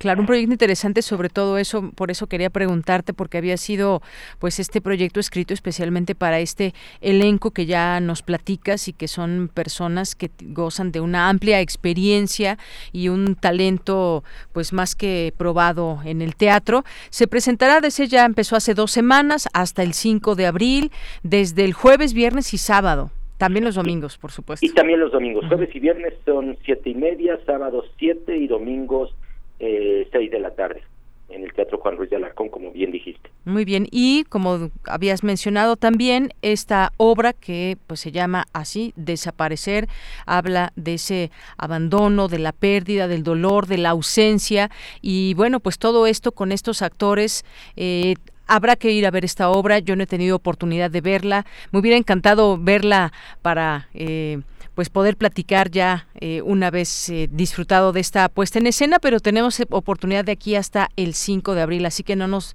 no nos la perdamos, invitamos a todo el público. Gracias Humberto, no sé si quieras mencionar algo más antes de despedirnos. Eh, pues no, yo creo que es una obra que yo, ya la vi dos veces, aparte de los ensayos, pero ya en función, aparte del texto y la dirección, me parece fascinante la actuación. Es Pascal viene una, una escuela francesa, europea, eh, muy actual, en la cual él no necesita una gran escenografía, no necesita un gran juego de luces para sorprendernos, sino más bien él está en la voz y en la intención de cada actor y actriz. Él lo van a disfrutar muchísimo. Hay rompimientos, una escuela brechtiana que nos habla mucho de la toma de conciencia, de que no nos dejemos al ver una obra, no es nada más el sentimiento que nos lleva y que nos avasalla, sino hay que estar presentes, es decir, hay que estar todo el tiempo reaccionando a lo que nos da cada actriz y cada actor. Muy bien. Entonces, pues yo eso, disfruten la obra. Claro que sí, la disfrutaremos, esta obra inédita Desaparecer ahí en el Teatro Juan Ruiz del Arcón del Centro Cultural Universitario. Pues Humberto Pérez Montera, muchísimas gracias por estar con nosotros. Gracias, Deyanira. Pues muchas gracias a ti a la invitación y pues dejar eh, promocionar esta obra. Ojalá todo el mundo vaya. Claro que sí. Muy buenas tardes, te mando un abrazo. Igual, hasta luego. Hasta luego.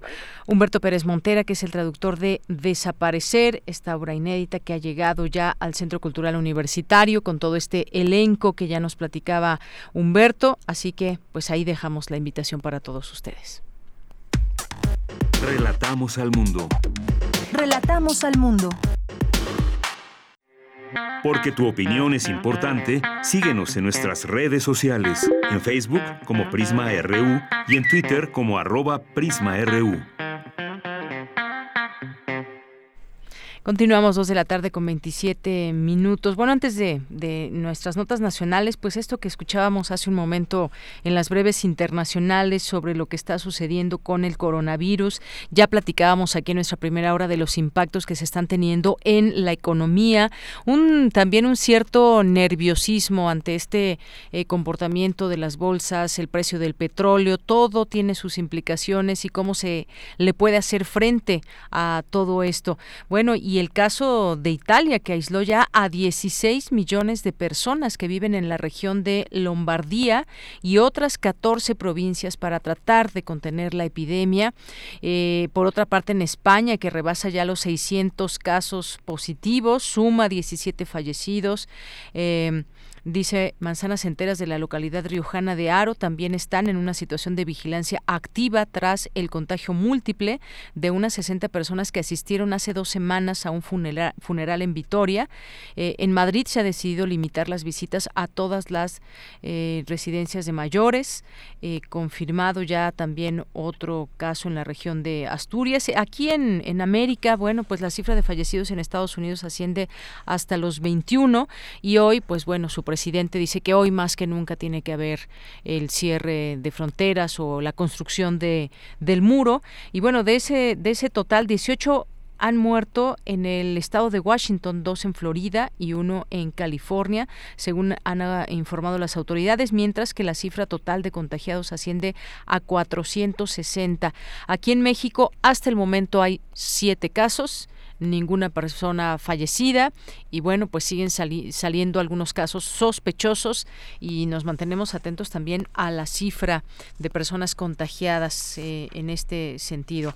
Y bueno, pues en otros temas, eh, el presidente López Obrador no cambiará estrategia contra violencia de género, dice tras la manifestación del día 8 de marzo y el paro un día sin nosotras del día eh, de ayer. Esta mañana el presidente López Obrador aseguró que no cambiará su estrategia para cambiar la violencia de género. Esta estrategia, dijo, consiste en atacar las causas que originan desde, eh, pues bueno, cuáles son estas causas, atender a los jóvenes, que no haya desempleo, buenos salarios, evitar desintegración familiar y reforzar valores, es lo que mencionó, atacar las causas, las causas para evitar los feminicidios, la violencia de género. Bueno, pues eh, estaremos también muy pendientes de esta estrategia y las cosas que habría que cambiar que tenemos actualmente, las que no están funcionando del todo bien. Dijo que bueno, pues esta estrategia será así, atacando las causas. También dijo que su estrategia seguirá en resistir los ataques del conservadurismo que eh, denomina como oportunistas. Y bueno, pues se cumplió el paro convocado a un día sin nosotras, las mujeres de, lo cumplieron, lo cumplimos, faltaron a sus labores cotidianas, la presencia femenina fue mínima en escuelas, oficinas, comercios, incluso en las calles, en dependencias de gobierno que también se sumaron, el, el INE, el INAI, en el Senado también. En el Senado tan solo se ausentaron 1.424 mujeres, en la Cámara de Diputados 3.800. Eh, escuelas privadas públicas apoyaron eh, totalmente. También entre ellos estuvo, por supuesto, nuestra UNAM, el Instituto Politécnico Nacional, comercios informales, eh, museos, cafeterías, entre otros negocios. Se notó la ausencia de las mujeres y, bueno, pues muchas que fueron a trabajar también. Eh, pues que no pudieron parar, pero que estuvieron apoyando de alguna manera, aportando un distintivo morado como parte de esta de esta lucha como parte de unirse al paro. Y hubo tres feminicidios que se registraron el día, el día Internacional de la Mujer, el 8 de marzo. Eh, la muerte de Nadia Verónica en Salamanca, Guanajuato, estudiante de la Universidad Iberoamericana, que fue atacada mientras conducía su vehículo después de haber dejado a una amiga en su casa. Eh, también alrededor de las 7.30 de la mañana, el pasado domingo, se, eh, se encontró el cuerpo de una mujer dentro de un lote baldío allá en Torreón, Coahuila, mientras que en Veracruz una adolescente de 16 años que estaba embarazada fue atacada con un arma de fuego en Boca del Río. Y bueno, pues también en todo esto, pues el precio del dólar que también ahí se mantiene, que mantenernos también pendientes de todo ello, porque es pues algo que nos va indicando también el tema, en el tema de la economía, cómo van haciéndose todas estas fluctuaciones que tienen que ver con un acontecimiento global y que tiene repercusiones en cada país, entre ellos eh, México, después de que la semana pasada se alzara el precio del dólar, esta mañana inició eh, con el precio de 21, 21 pesos con 18 centavos en ventanillas bancarias, bajó un poco a comparación del día de ayer, pero pues nos mantenemos también a la expectativa de qué suceda con el precio del dólar. Son las 2.32, continuamos. Porque tu opinión es importante, síguenos en nuestras redes sociales, en Facebook como Prisma RU y en Twitter como arroba PrismaRU.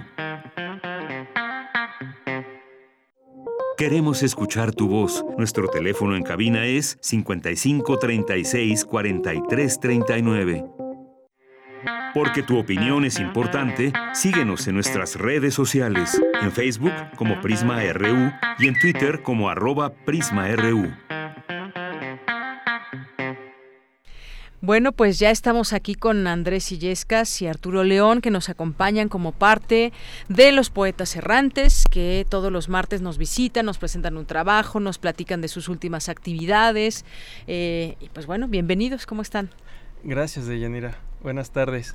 Hola Deyanira, pues estamos muy bien, muchas gracias por el espacio, buenas tardes. Pues cuéntenos el día de hoy que nos presentarán a todo el público Radio Escucha. Ok, esta cápsula se llama Otoño y trata sobre una vivencia mía. Esta cápsula trata sobre las relaciones de cuando eres como adolescente y pues te enamoras por primera vez y se siente todo bien chido, pero pues nunca nos, nos imaginamos que va a acabar esto, ¿no? Y generalmente acaba como que de la forma que uno menos se lo espera pero pues lo mejor es cuando quieres a alguien dejarlo ir porque pues nadie es dueño de nadie y si quieres a alguien lo mejor es que sea libre. Y que a veces no lo entendemos de esa manera, ¿no? Y eso genera muchos y serios y graves Ay, sí, qué horror. sí. Bueno, es, importante tener relaciones sanas y si no son sanas, pues lo mejor es terminar. Así es, cómo identificamos esas relaciones sanas, como, pues bueno, creo que la vida nos va enseñando mucho y tenemos mucho que aprender en cuestiones de, del amor, de relaciones de pareja y demás. Y ahora con todo ese tema también de, de la violencia de género, pues tenemos todos muchos, mucho que aprender. Sí, demasiado, de Yanira. Bueno, pues ¿qué les parece si escuchamos el trabajo que nos prepararon y seguimos platicando? Adelante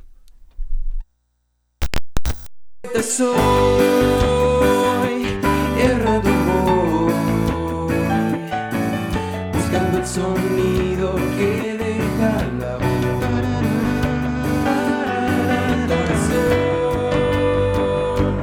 Alcanzando el destino puedes. Poetas errantes.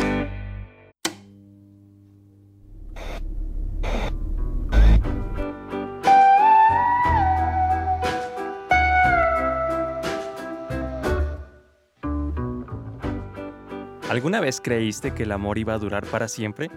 Les presentamos a Andrés, un chico ingenuo de 15 años que no sabía lo que el destino le iba a deparar. Mañana voy a salir con la chava que conocí en el high five. Dale unos becerros cuando la veas. Pero antes, dile esto para que caiga redondita. Por una mirada, un mundo. Por una sonrisa, un cielo. Por un beso, yo no sé qué te diera por un beso. ¿Qué? ¿Quién le poesía? Va a pensar que soy raro, además. ¿Qué tal si no nos gustamos? Y más tarde... Hola, te veo mañana a las 3 abajo del reloj de Villa de Aragón, ¿va? Para que sepas quién soy, voy a traer puesto un collar de candado. Sí, ahí te veo. ¿Y al otro día? Perdón, se me hizo muy tarde. ¿Tiene mucho que llegaste? Como media hora. Yo pensaba que eras el chavo que está allá. Ese 2 de febrero había alguien más abajo del reloj que como Andrés tenía un collar de candado. Quizás si él hubiera llegado después, jamás la habría conocido.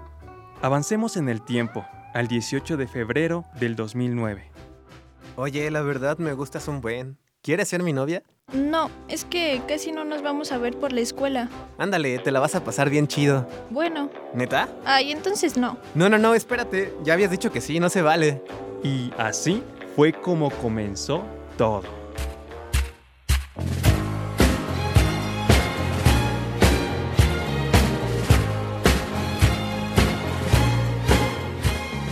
Se siente bien chido andar contigo. Estás muy bonita y te quiero un montón. Yo también te quiero. Vamos a estar juntos para siempre. ¿Me lo prometes? Espero que esto nunca termine. Pero todo lo que comienza tiene que acabar.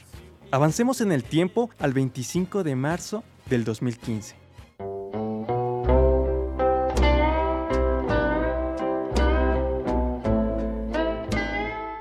¿Qué quieres? Ya te dije que no tengo ganas de hablar contigo. Ahora, ¿cuál es el problema? ¿Sabes? Las cosas ya no están chido. Y ya me cansé de que siempre seas así. Mejor así la dejamos, ¿va? Hay cosas peores que estar solo, pero a menudo toma décadas darse cuenta de ello. Y más a menudo cuando esto ocurre es demasiado tarde. Y no hay nada peor que un demasiado tarde. Ahora avancemos hasta el día de hoy, donde Andrés se encuentra solo, solo y sin amor.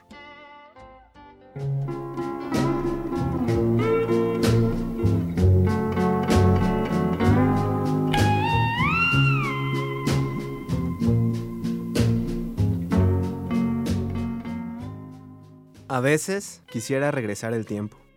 Quizás estaríamos haciendo tonterías como todos los días, escuchando punk o hablando sobre cuánto nos queremos tatuar o expandir las orejas.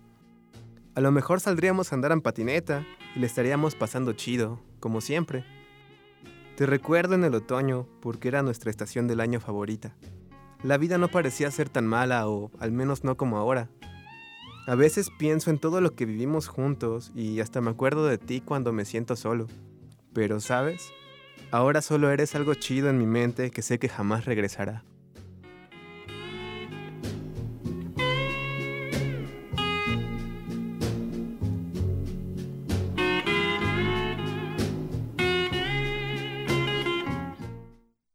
Lo que acabamos de escuchar es el proyecto radiofónico de los estudiantes que realizan el servicio social en Radio UNAM, unidos solo por el amor a la poesía y al sonido. Radio UNAM, experiencia sonora.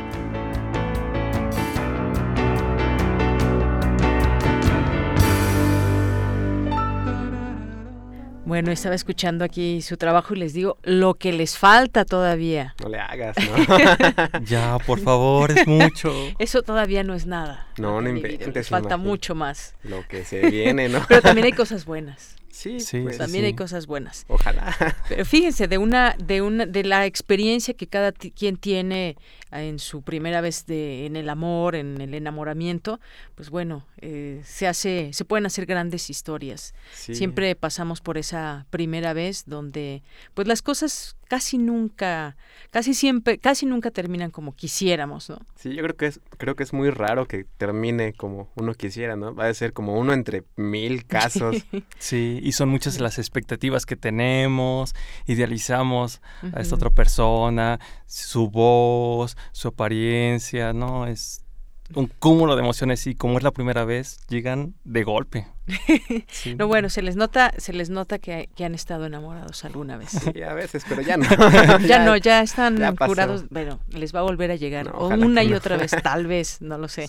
Pero sí, de pronto esas, esas ideas que nos hacemos de lo que puede, de lo que puede ser, digo, hay casos como decías que pues se conocen desde muy, muy jóvenes y llevan toda la vida juntos, y uno se pregunta cómo, ¿Cómo? no, cuál es el secreto. Sí, yo digo que si se casan como en las kermeses de las secundarias es que ya, ya se quedaron para toda la vida. Ese es el secreto, Sí. casarse en una kermés de secundaria. Sí. Así es. Bueno, pues este tema, el amor, y bueno, ya quizás en otro momento, pues nos traigan otras, eh, lo que sigue de esta de esta cápsula que nos han traído, lo que sigue después de esa primera vez y todo lo que implicó. Va, estaría muy padre. Eh, Espera. No sé, podría, qui- quisiera, este, mis compañeros y yo queremos agradecer a todas las mujeres que intervienen en Poetas Errantes. Primero a la maestra Marta Romo por su creatividad y su liderazgo. Sin ella no hubiéramos llegado tan lejos. Eh, Este proyecto lo inició ella y lo encabeza y nos ha, nos, no solo nos ha preparado a transmitir cápsulas, nos ha ayudado a llegar más lejos. Es como una mamá que te abraza y te da amor. Sí. Agradecerte, Deyanira, porque gracias a ti llegamos más lejos. No solo a las personas que conocemos aquí en la este, Colonia del Valle, por Eje Xola, podemos llegar a otro público. Justo eh, es, la semana pasada la maestra Rocío Bermúdez de la Escuela Nacional Preparatoria número 2 se puso en contacto con nosotros Ah, qué bien. para pedirnos que habláramos sobre el proceso creativo de la escritura con sus alumnos. Entonces, este tipo de acciones serían prácticamente imposibles si no es gracias a ti. Bueno, pues gracias a ustedes que justamente han logrado llegar también a esas personas que los ven en redes sociales, que ya conocen también este proyecto de los poetas errantes, ahí así los pueden encontrar en, en su Facebook, ahí pueden conocer y encontrar este trabajo del que todos los martes nos presentan. Y esas redes justamente importantes que se hacen, que alguien las, los escucha y bueno, pues les da algunas ideas o, o- o quiere también ser parte de- del proyecto, así que pues esto es también gracias a todos ustedes y ustedes y todas las mujeres también que son parte de los poetas errantes. Son, un grupo eh, bastante bastante fuerte que han crecido ustedes juntos y que nos da muchísimo gusto ver ahora todos estos resultados. Bueno pues entonces en redes sociales están solamente en Facebook verdad Ajá, como sí, sí, poetas sí. errantes y ahí vayan conociendo el trabajo, por favor, de todos estos jóvenes, eh, de ya las varias generaciones que van. ¿Cuántas generaciones van? ¿Dos? Ya va como la, ¿O inicios la de tercera? Ya van Inicios de la la tercera, tercera. muy bien. Bueno, pues muchísimas gracias a los dos. ¿Algo más que quieran decir antes de despedirnos? Pues un saludote a todos los poetas errantes que ojalá lo estén escuchando ahorita. Sí, sí, sí. Bueno, pues muchas gracias y nos escuchamos el siguiente martes. Gracias, doña Nira. Gracias. Que estén muy bien. Chaito. Relatamos al mundo. Relatamos al mundo. Prisma RU. Relatamos al mundo.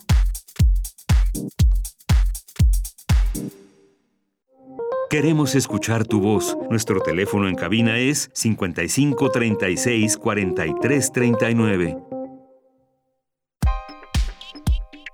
Colaboradores RU. Literatura. Y bueno, pues como cada martes en este espacio a la orilla de la tarde, nos da mucho gusto saludar al escritor y ensayista Alejandro Toledo. Alejandro, ¿cómo estás? Buenas tardes. Muy bien, Deyanira, ¿cómo estás tú? Muy bien, muchas gracias. Cuéntanos, platícanos. El día de hoy nos vas a hablar de alas. Alas de Mijail Kuzmin. Es una edición, una novedad de Akal, en clásicos de la literatura. Y este y es una novela que tiene su lugar en la historia de la literatura rusa por ser la primera en tratar el tema de la homosexualidad, o del amor romántico homosexual. Este no es una novela así, este, digamos, de, de imágenes fuertes, no no tiene no tiene erotismo, sino más bien un, un romanticismo ahí como muy suave. En la historia de un, de un muchacho que se llama Iván. Sí. o Vania como le dice Iván Smurov que, que, que, que es un observador y un, es un joven huérfano criado por, por, por, por sus tíos y que va este, experimentando ciertas sensaciones ¿no? a través de, digo, con los apoyos de, de la literatura porque es un lector de la música. Hay, hay varias visitas a la a la ópera y también del, de las artes plásticas de los cuadros no entonces es, es, una novela delicada que este en la referencia plástica por ejemplo tiene que ver con un poco con las alas del, del título porque se habla de un cuadro de Giovanni Segantini que se llama El amor en la fuente de la vida que, que, muestra, lo, lo busqué yo, eh, es, ese cuadro muestra un, a un ángel precisamente este, que observa a unos, a unos amantes. Entonces en algún punto de la novela hay, hay la mención de, de ese cuadro y alguien dice son los enamorados los que deberían tener alas, todos los enamorados valientes y libres, ¿no? Como, como una referencia al, al cuadro de, de Segantini. y, también en, una otra parte donde ya hay un, un, un cortejo, digamos, eh, se dice, le dice, el, es un protagonista que es un curioso porque está inspirado un poco en Oscar Wilde. Parece que ahí es, este, este, incluso ahí se habla de que es de origen inglés y que es un, un hombre culto, eh, conocedor, es una especie de dandy, es, como el, referente romántico de la, de la novela, el, la persona de la que se enamora Iván, y él le dice un solo esfuerzo más y le crecerán alas, ya puedo verlas, dice este, el personaje y le responde Iván o como se dice en ruso, dice, es posible, pero duele mucho cuando crece, dice el, personaje. Entonces es una novela delicada, muy bien, muy bien escrita, bueno, muy bien traducida también diría yo, porque pues la leemos no en ruso, sino en la, en la versión del traductor que se llama Manuel Ángel Chica Benayas, que hace un, un largo prólogo en, en donde sitúa la, la, novela en, en, en, todos esos referentes que tiene en la historia musical, en la historia plástica, en la historia literaria. E incluso nos explica cómo es que en, en estos tiempos modernos, por ejemplo, la, los, los homosexuales sean como perseguidos en, en, en Rusia, ¿no? Nos habla de que la, Iglesia Ortodoxa rusa sigue en, en, una posición reaccionaria, de considerar la homosexualidad como un pecado que debe eliminarse, y el gobierno la apoya con leyes represivas. Yo de pronto he, visto videos donde Vladimir Putin se refiere a, a los homosexuales y es, es, un punto donde no es, es como inflexible, ¿no? Y es curioso porque para nosotros el, el, apellido del mismo Vladimir Putin nos refiere a una condición homosexual, pero él es un eh, eh, eh, este enemigo de los homosexuales, ¿no? Entonces los dice los asaltos y ataques a asociaciones locales y personas homosexuales son en muchas ocasiones justificadas por políticos y por ciudadanos y las manifestaciones para la visibilidad del colectivo LGTB incluso son prohibidas al ser consideradas propaganda homosexual. ¿no? Entonces es curioso que de 1905, cuando sale esta primera novela con un tema homosexual, al 2020 la situación no, no haya cambiado en cuanto a, a esta esta comunidad, ¿no? Y, y lo que parecería como un eh, un avance, la publicación de Alas de Mijail Kuzmin se convierta pues, en una en un testimonio de una condición que ha sido permanente en el en, en, ese país, ¿no? Así es, justamente eh, Alejandro, mucho se ha, ha, pasado en ese país con respecto a la homosexualidad, cómo se ve, cómo se ve desde un gobierno, cómo de pronto pues han sucedido cosas y casos eh, que dan cuenta como si eh, pues este tema quisiera ser un poco acallado o incluso borrado no en algunos en algunos momentos pero es como como como cerrar los ojos también a lo que pasa en el mundo y cómo eh, pues ha cambiado también mucho cuando uno se refiere a la homosexualidad sí aquí este bueno el, prólogo es muy amplio en ese en ese sentido. Eh, la, novela toma algunas referencias, por ejemplo, la relación entre Antino y, Adriano, y, destaca sobre todo este personaje inquietante que, se llama Strup, eh, que es, este, te digo, inspirado en igual parece que, que, el, autor, este Mijail Kuzmin, leyó, bien conoció a la obra de Wall y también conoció a la obra de André Gide, y esto lo lleva un poco a, a a, cometer a partir también de, experiencias personales esta esta novela no este, te digo que eh, si alguien la lee en este caso las notas al pie no molestan porque es un libro que está que tiene muchas referencias tanto a la música como a la pintura o la, literatura no y este personaje de Slup dice dice suele decir cosas muy muy interesantes por ejemplo cuando el personaje Vania quiere leer eh, a los griegos en en, traducciones al ruso, él le dice, dice, en lugar de una persona de carne y hueso que se ríe o se enfada, a quien se puede amar, besar, odiar, en la que se ve la sangre fluir por las venas, en lugar de la belleza natural de un cuerpo desnudo, usted prefiere tener un muñeco sin alma, fabricado casi siempre por las manos de un artesano. Y eso son, y eso es lo que son las traducciones, le dice, ¿no? Para convencerlo de que lea los a los griegos en griego y a los latinos en, latín, etcétera, ¿no? Entonces la, novela es, es, este, es, es una novela corta, dividida en tres partes, empieza en Petersburgo, luego sigue, se va hacia el campo y termina en Roma. Eh, es, una novela como alguien diría culterana por las por estas referencias musicales, pictóricas y literarias. Y es una novela muy sutil que se lee de una, de una forma muy agradable, ¿no? Hubiera sido interesante que la portada fuera la, la obra esta de Giovanni Segantini que se llama El amor en la fuente de la vida, que es lo que le da estas alas de ángel a la, a la novela de, de Kuzmin, ¿no? En su lugar se eligió una pareja de jóvenes sentados a la orilla de un, de un río, puede ser, que también es otra imagen que está... Sí, parece un río.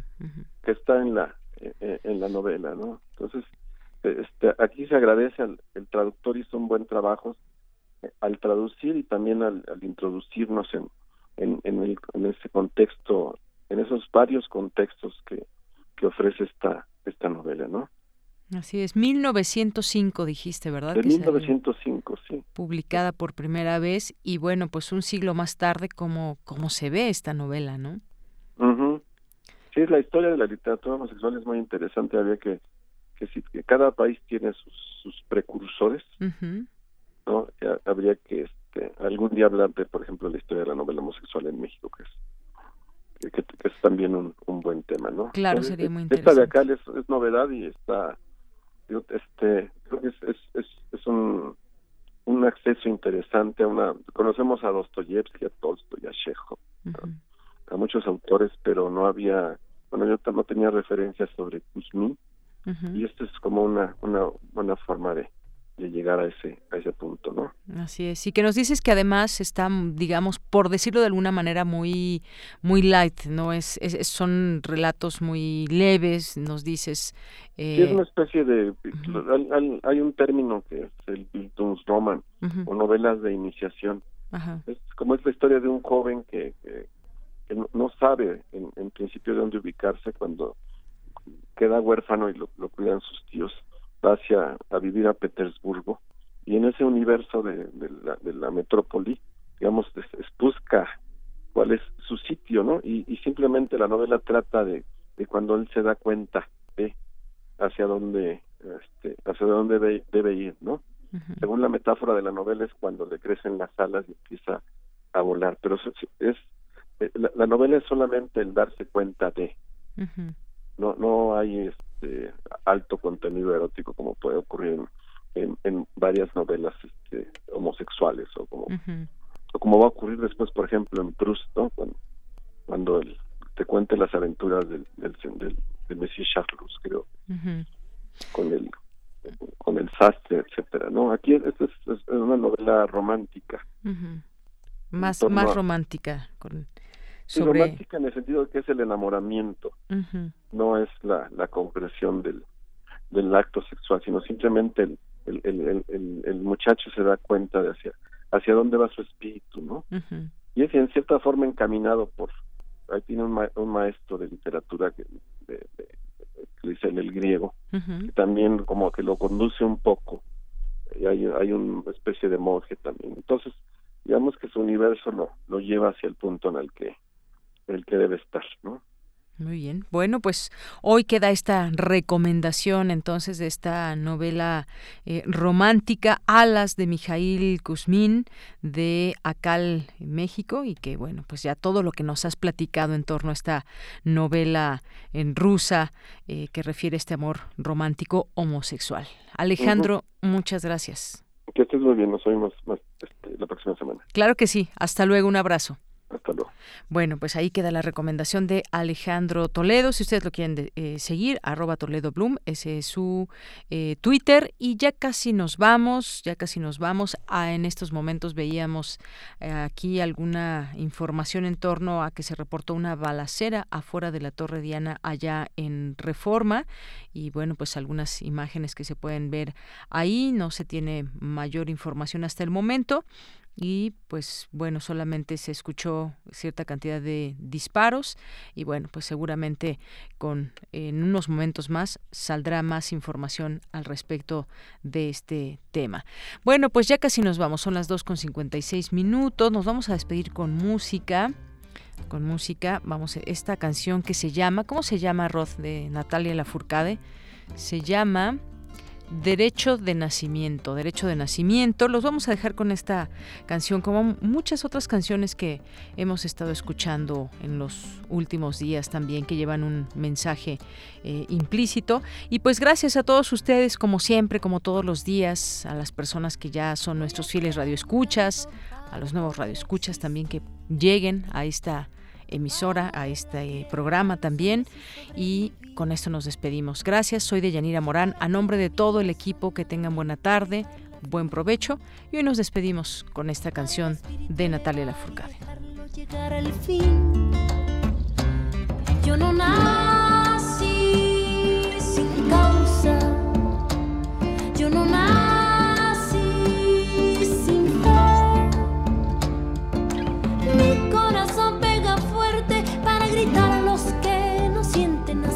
así perseguir a la felicidad. Voy a crear un canto para el cielo respetar. Para mover las raíces de este campo y hacerlo brotar. Para mover las aguas, el veneno verde que hay por ahí. Para el espíritu elevar y dejarlo vivir en paz. Yo no nací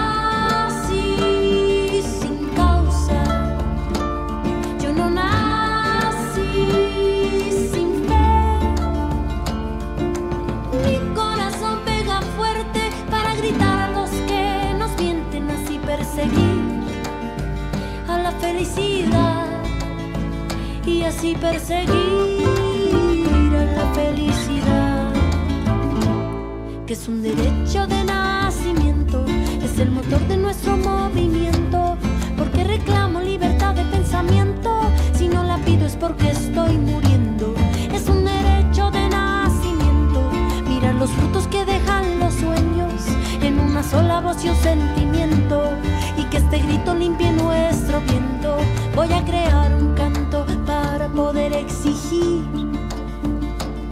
que no le quiten a los pobres lo que tanto les costó construir. Para que el oro robado no aplaste nuestro porvenir.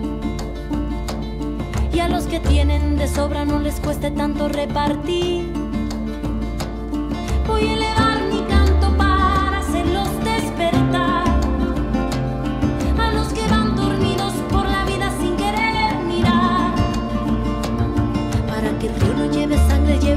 y el mal sanar. Para el espíritu elevar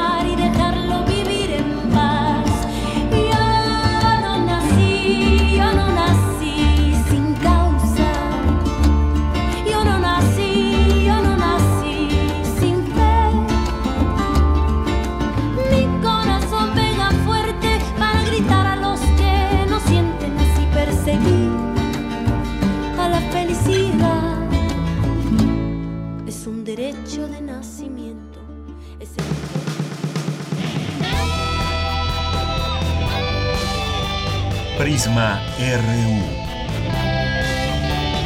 Relatamos al mundo.